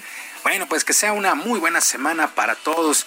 Eh, solamente tres jornadas duró Luis Fernando Tena como director técnico de las Chivas Rayadas del Guadalajara en este Guardianes 2020, ya que este fin de semana la directiva Tapatía decidió cesarlo luego de la derrota que sufrieron 1 por 0 ante la Franja del Puebla. El rebaño solamente tiene un punto después de tres jornadas disputadas y no ha marcado un solo gol. Yo no sé si se desesperó la directiva del conjunto de las Chivas. Eh, me parece que sí. Chivas es uno de los equipos más afectados por este tema del coronavirus. Ha tenido bajas, no ha tenido equipo completo pero simple y sencillamente ya no le aguantaron más la situación a Luis Fernando Tena. Ahora, ahora dicen por ahí que eh, Víctor Manuel Bucetich es el candidato número uno para dirigir a este conjunto del rebaño sagrado. Pues tendrán que hacerlo pronto. Hay jornada de media semana. En otros resultados, los resultados completos de esta jornada 3, además del triunfo del pueblo 1 por 0 sobre Chivas, Pachuca venció 1 por 0 a los Gallos Blancos del Querétaro, los Cholos y los Tigres no se hicieron daño, 0 por 0, mientras que los Rayos de Necaxa y las Águilas del América en el Estadio Victoria de Aguascalientes se empataron a un gol. Miguel Herrera, director técnico del conjunto de las Águilas, reconoció que su equipo no jugó del todo bien, pero alcanzaron a rescatar un punto que de momento los mantiene como líderes generales de la competencia. Escuchamos a Miguel Herrera, director técnico de las Águilas. Y creo que bueno, pues un partido parejo, donde cuando las cosas no salen bien, termina sumando puntos, ¿no? Y es importante, pero bueno, tenemos que seguir trabajando para seguir mejorando porque los equipos van a correr y se van a matar. Nosotros tenemos que estar conscientes de eso. En un resultado histórico, el Mazatlán FC venció 2 por 1 a los Diablos Rojos del Toluca. Primera victoria del equipo del Mazatlán FC bajo las órdenes de Juan Francisco Palencia y lo hicieron allá en el puerto. Cruz Azul sigue acumulando juegos sin perder y en Ciudad Universitaria venció 2 por 0 a los Esmeraldas de León. Hay que recordar que tanto América como Cruz Azul están jugando en Ceú porque están remodelando el Estadio Azteca. Monterrey prácticamente de último minuto empató, eh, rescató, mejor dicho, empate a dos goles con el Santos Laguna. Eh, los Pumas, los Pumas de la universidad empataron a uno con Juárez. El conjunto de Pumas desaprovechó la gran oportunidad de ganar este duelo, de mantenerse como líderes generales. Bueno, los fronterizos terminaron con nueve jugadores tras dos expulsiones y ni así el conjunto de Pumas, carente de idea, carente de garra, pudo sacar el resultado, solamente empate a un gol. El timonel interino de los Auriazules, Andrés Lilini, por supuesto que no salió nada contento del Estadio Olímpico Universitario. En esta institución los empates no se festejan, por lo menos mientras ni en básicas ni en primera división los empates se festejan. Y entonces, eh, por cómo fue la consecuencia del juego, con dos jugadores eh, aprovechando dos jugadores de más nosotros, eh, el sentimiento de, tristeza y más cerca de, de la derrota que, que, de haber sacado un punto de local. Y en el duelo que cerró esta jornada 3 del Guardianes 2020, San Luis y Atlas empataron a un gol. Buenas noticias para el Atlas que ya no perdió bajo las órdenes de Rafael Puente del Río. Así es que San Luis y Atlas uno por uno. Después de tres jornadas, ¿cómo está la tabla general? El América es líder con siete puntos, mejor diferencia de goles, pero hay otros tres equipos también con siete unidades, que son la Franja del Puebla, la Máquina Celeste de Cruz Azul y los Pumas de la Universidad, repito, con siete puntos. La quinta posición es para Tigres con cinco unidades, Juárez llegó a cinco unidades en el sexto sitio, Monterrey y Santos siete y ocho de la tabla general con cuatro unidades, son los ocho primeros de esta tabla general del Guardianes 2020. También este fin de semana regresó la actividad del mejor fútbol del mundo, la Champions League.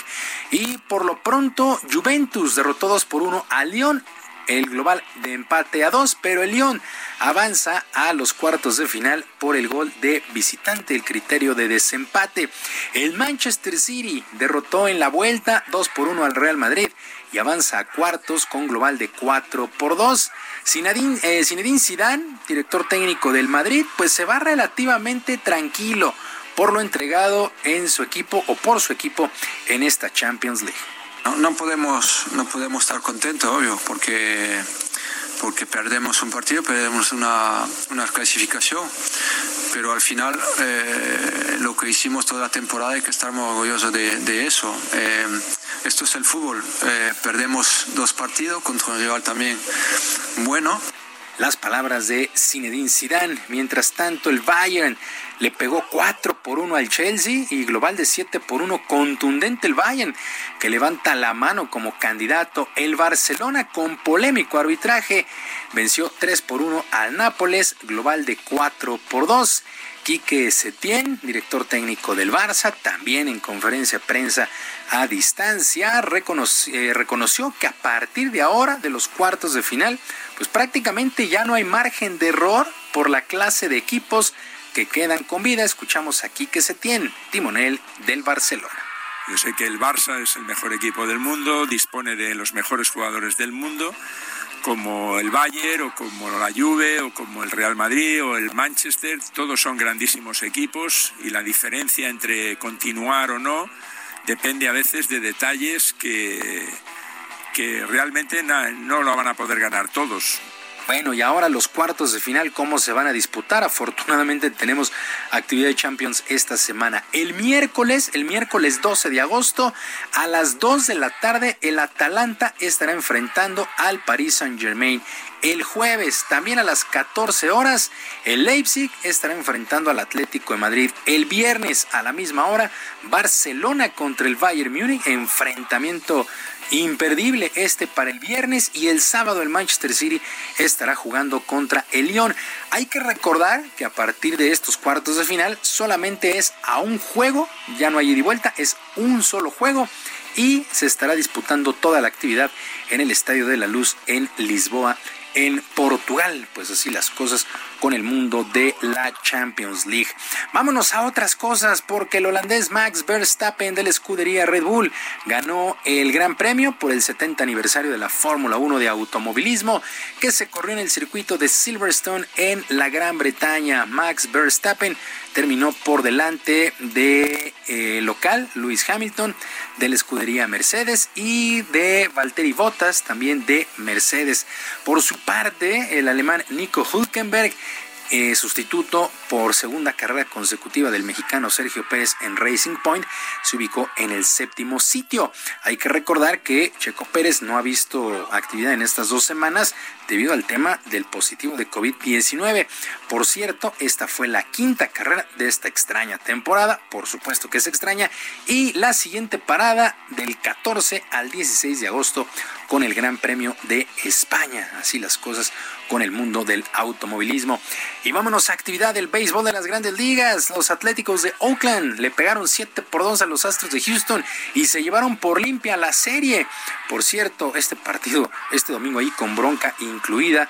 Eh, y también jugó eh, el pitcher mexicano Humberto Castellanos, una entrada, un hit, le hicieron una carrera, ponchó un enemigo para este equipo de los Astros de Houston, mientras que los Dodgers vencieron 6 por 2 a los Gigantes, los Yankees cayeron 4 por 3 ante las Mantarrayas de Tampa Bay, Boston 5 a 3 sobre Toronto, el mexicano Alex Verdugo se fue de 4 nada con este equipo de eh, las Medias Rojas de Boston, Oliver Pérez, su primer salvamento con dos tercios de inning y con un ponche para los indios de Cleveland que vencieron 5 por 4 a las Medias Blancas de Chicago en 10 entradas. Por cierto, la serie entre Cachorros de Chicago y San Luis fue cancelada por problemas de coronavirus en los Cardenales. Y ya para despedirnos, el estadounidense Colin Morikawa se llevó el PGA Championship de golf, primer torneo mayor de la temporada en el mundo del golf en el Harding Park allá en San Francisco. A sus 23 años, Morikawa ganó su primer torneo grande ganó también 2 millones de dólares y accedió al top 5 del ranking, aunque pues fue sin público, sin ovaciones para este Colin Morikawa. ¿Cómo le fue al mexicano Abraham Ansel? Bueno, pues él terminó hasta el sitio 43, así las cosas, con el primer torneo Major de la temporada en la gira del golf de la PGA. Se vendrá todavía el US Open que fue pospuesto, el británico que fue cancelado, en fin, todavía faltan torneos, torneos grandes en el mundo del golf. Sergio Lupita, amigos del auditorio, la información deportiva este lunes, que sea un extraordinario lunes, por supuesto, una extraordinaria semana para todos y abrazo a la distancia. Gracias, Julio Romero. Son las nueve con cuarenta y dos minutos. Y nos vamos a los Estados Unidos, que superó este domingo los cinco millones de casos confirmados por COVID-19, según el recuento de la Universidad Johns Hopkins. Y Juan Guevara con todos los detalles. Hola, Juan. Qué gusto saludarte. Buenos días. Muy buenos días, Lupita, Sergio. Pues sí, cinco millones y contando. La verdad de las cosas es que estamos muy preocupados en Estados Unidos. Déjenme darles algunas citas, que además, bueno, eh, eh, información de primera mano, eh, eh, de último minuto, Antonio Banderas, es confirmado como caso de coronavirus en este momento, pero bueno, decirles que 5 millones de seres humanos tienen coronavirus, ha habido un serio ataque a la administración del presidente Trump, inclusive Bill Gates, cofundador de Microsoft, dice que es completamente loco lo que está pasando en los Estados Unidos porque no se está haciendo el suficiente eh, testing, las pruebas necesarias para poder atacar esto. Además, estamos viendo que las escuelas, específicamente en los estados republicanos como Texas, deciden abrir, eh, no necesariamente poniendo protocolos de seguridad específicos para los niños. Hay una gran controversia en Estados Unidos porque los, eh, obviamente, los estados demócratas están haciendo lo necesario para poder cubrir y asegurarse de que sean todo, todas las escuelas a través de eh, distanciamiento social y hacer todas las clases en línea. Las, los estados demócratas están haciendo eso, los estados republicanos lo que están haciendo realmente es abrir las puertas y dicen ya estuvo bueno, la economía tiene que funcionar, eh, esto va a desaparecer, pero el problema está en que no desaparece, los casos siguen subiendo. En Houston quiero decirle que el centro médico, en este momento que es el centro médico más importante del mundo, está a punto de saturarse completamente por el problema de la pandemia. Entonces, es muy serio lo que está sucediendo en Estados Unidos, con 5 millones de personas, y lo más serio es que el presidente Donald Trump vive en la dimensión desconocida, cree que esto se va a desaparecer porque sí, y la Casa Blanca lo que está haciendo es tratar de hablar menos del problema de la pandemia y enfocarse más en la economía como si esto fuera a resolver el problema. Muy bien, pues muchas gracias por el reporte, Juan. Muy buenos días. Saludos, buenos días. Hasta luego. Bueno, ya en el Reino Unido el primer ministro británico Boris Johnson también dice que el gobierno tiene el deber moral de garantizar que los niños regresen a la escuela el próximo mes. La mayoría de los alumnos ha estado fuera de las aulas desde que comenzó la cuarentena en el país en marzo.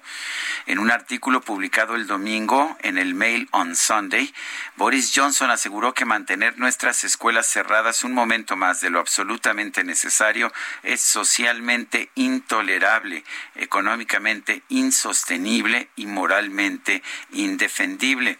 Sin embargo, el Reino Unido tiene la mayor cifra de muertos por el coronavirus en Europa 46.500. Y bueno, pues hay gente que piensa, hay científicos que piensan que el Reino Unido ya ha relajado las restricciones en exceso. Eh, por lo pronto hay una gran discusión al respecto de si se deben o no abrir las escuelas para tener clases presenciales. Eh, un grupo de científicos británicos que ha estado estudiando este caso señala que no hay indicios de que las escuelas de niños, de las escuelas de educación básica sean realmente una fuente de contagios preocupante. Bueno, les tengo dos noticias, ya sabes, la buena y la mala. En Rusia expresaron que su vacuna contra el coronavirus está a punto de ser aprobada y previendo ya que desde octubre existan estas inyecciones al nivel masivo. Esa es la buena. La mala es que no es bien vista por otras naciones y especialistas en investigación médica, ya que según pues eh, hay reportes del mismo país que todavía no finalizan los ensayos clínicos, lo que podría ser perjudicial para la gente. Eh, hay un especialista en derecho sanitario de la Universidad de Georgetown, Laurence Gostan, y dice que teme que Rusia se esté saltando etapas y que la vacuna resultante sea no solo ineficaz, sino también peligrosa. Así no funciona y los ensayos primero, eso es lo importante, dice este especialista. Son las nueve de la mañana con cuarenta y seis minutos. Vamos con Mónica Reyes. Nos tiene información. Adelante, Mónica. Gracias amigos, estamos aquí en el espacio de Sergio y Lupita y vamos a platicar justo en este momento con el expresidente de la Cámara de Comercio México-Estados Unidos, Francisco Castellanos Álvarez. Él es también CEO de ABC Global Group LLC. Muy buenos días Francisco, ¿cómo estamos? Mónica, buenos días. Y sí, mira, gracias por la invitación. Los estamos invitando al próximo seminario taller, ya es la segunda generación que tenemos, donde le ayudamos a cómo hagan negocios en los Estados Unidos, cómo se vayan a vivir legalmente a los Estados Unidos y más si son profesionistas, Mónica. ¿Esto cuándo será? Digo, vamos a empezar por platicar cuándo comenzará. Mira, eh, la segunda generación empieza el 14 de septiembre y lo estamos haciendo por cinco meses. ¿Por qué? La gente salía motivada, me pueden ver en mi canal de YouTube de Francisco Castellanos Álvarez, hay mucha información, pero no salían capacitados, Mónica. Por eso estamos haciendo este seminario taller. Es, generalmente salimos motivados de una conferencia, ¿no? Entonces, qué bueno que lo que lo dice y que lo afirma. Francisco, ¿por qué este seminario taller es preferible que el que ofrecen los propios americanos en Estados Unidos? Bueno, Excelente pregunta, ¿eh? felicidades. Mira, primero yo viví el proceso. A mí ya, yo ya viví cinco años en los Estados Unidos, manejé un negocio, tenía un lote de carros en San Antonio, Texas, me estafaron, me robaron cuando llegué y desde 2011 me he dedicado a dar conferencias y ayudarle a la gente, cómo enseñarlo paso a paso. ¿Qué te vamos a enseñar diferente a los americanos? El choque cultural. Yo sé porque soy empresario mexicano, cómo pensamos y el americano no lo sabe. Les vamos a enseñar herramientas extraordinarias que realmente el 95% de los empresarios que me han contratado no las conocen. Ok. Eh, Francisco, ¿es difícil conseguir la visa de profesionista? Porque seguramente estamos preguntándonos. Claro, mira, hay un desconocimiento total. Desde hace 29 años existen más de 60 profesiones que te puedes ir a trabajar legalmente a los Estados Unidos. Y las personas, las universidades no conocen ese derecho que tenemos los mexicanos. Y eso les vamos a enseñar, cómo te enseñes a tramitarla en este seminario taller. Por eso va a durar cinco meses y que empieza en septiembre. Eh, septiembre 14. septiembre 14. Ok, la frontera está cerrada. ¿Para qué sirve ahorita este curso? Mira, qué bien que me dices eso. La frontera no está cerrada. La frontera está restringida a viajes de placer, pero no a viajes de negocio. Y otra de las cosas que las personas no conocen es que su visa es de turista y de negocios. Ellos pueden ir a hacer negocios a los Estados Unidos ahorita. Hemos mandado a personas ahorita. Así es que bueno, en México existen americanos. ¿A ellos les puede servir este curso, taller, seminario? Claro que sí. De hecho, tenemos dos que están cursando. ¿Por qué? Porque la mayoría de ellos nacieron allá, se los trajeron para acá y no conocen las herramientas que les estamos ayudando. Ahorita en la primera generación estamos con dos americanos y están encantados. Qué bien. Si yo importo de Estados Unidos a México, ¿en qué me puede servir? Uy, eso es lo más fácil. Todos los empresarios que nos escuchen, ellos, hay estrategias fiscales. ¿Por qué? El gobierno americano les da premio a las empresas americanas que exporten.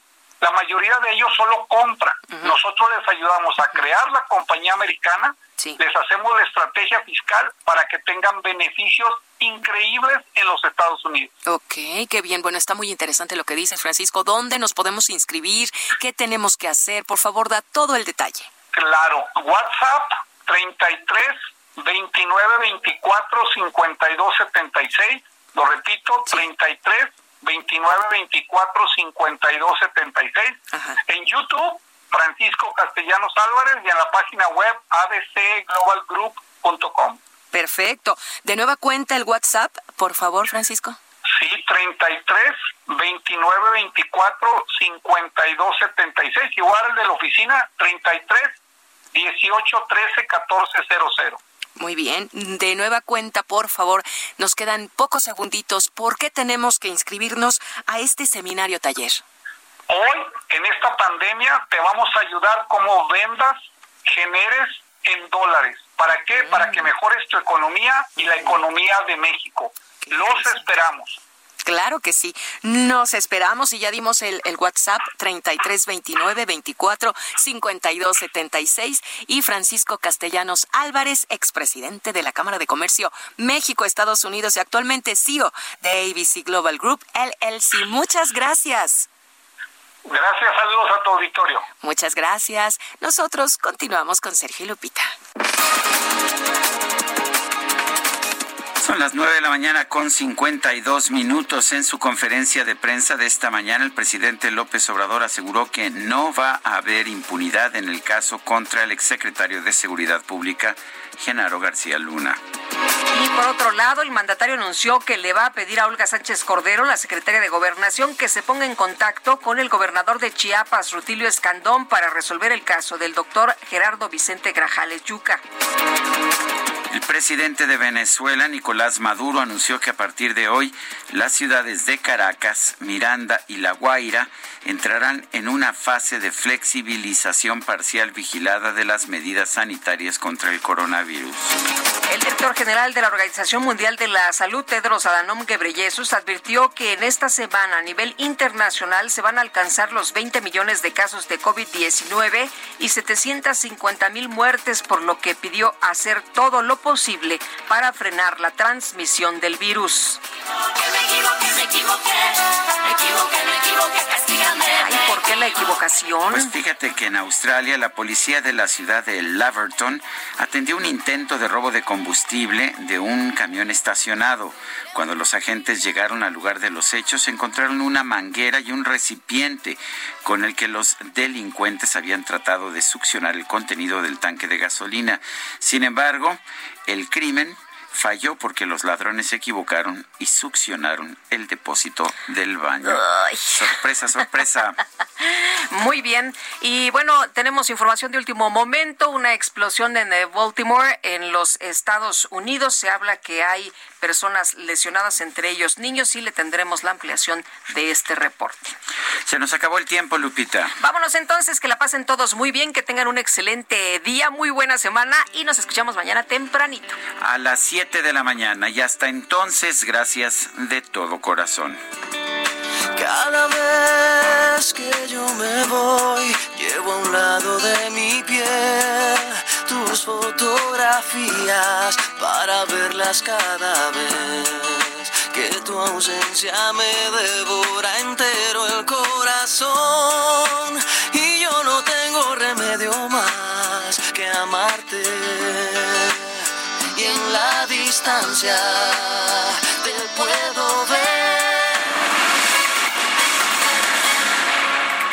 Heraldo Media Group presentó Sergio Sarmiento y Lupita Juárez por El Heraldo Radio.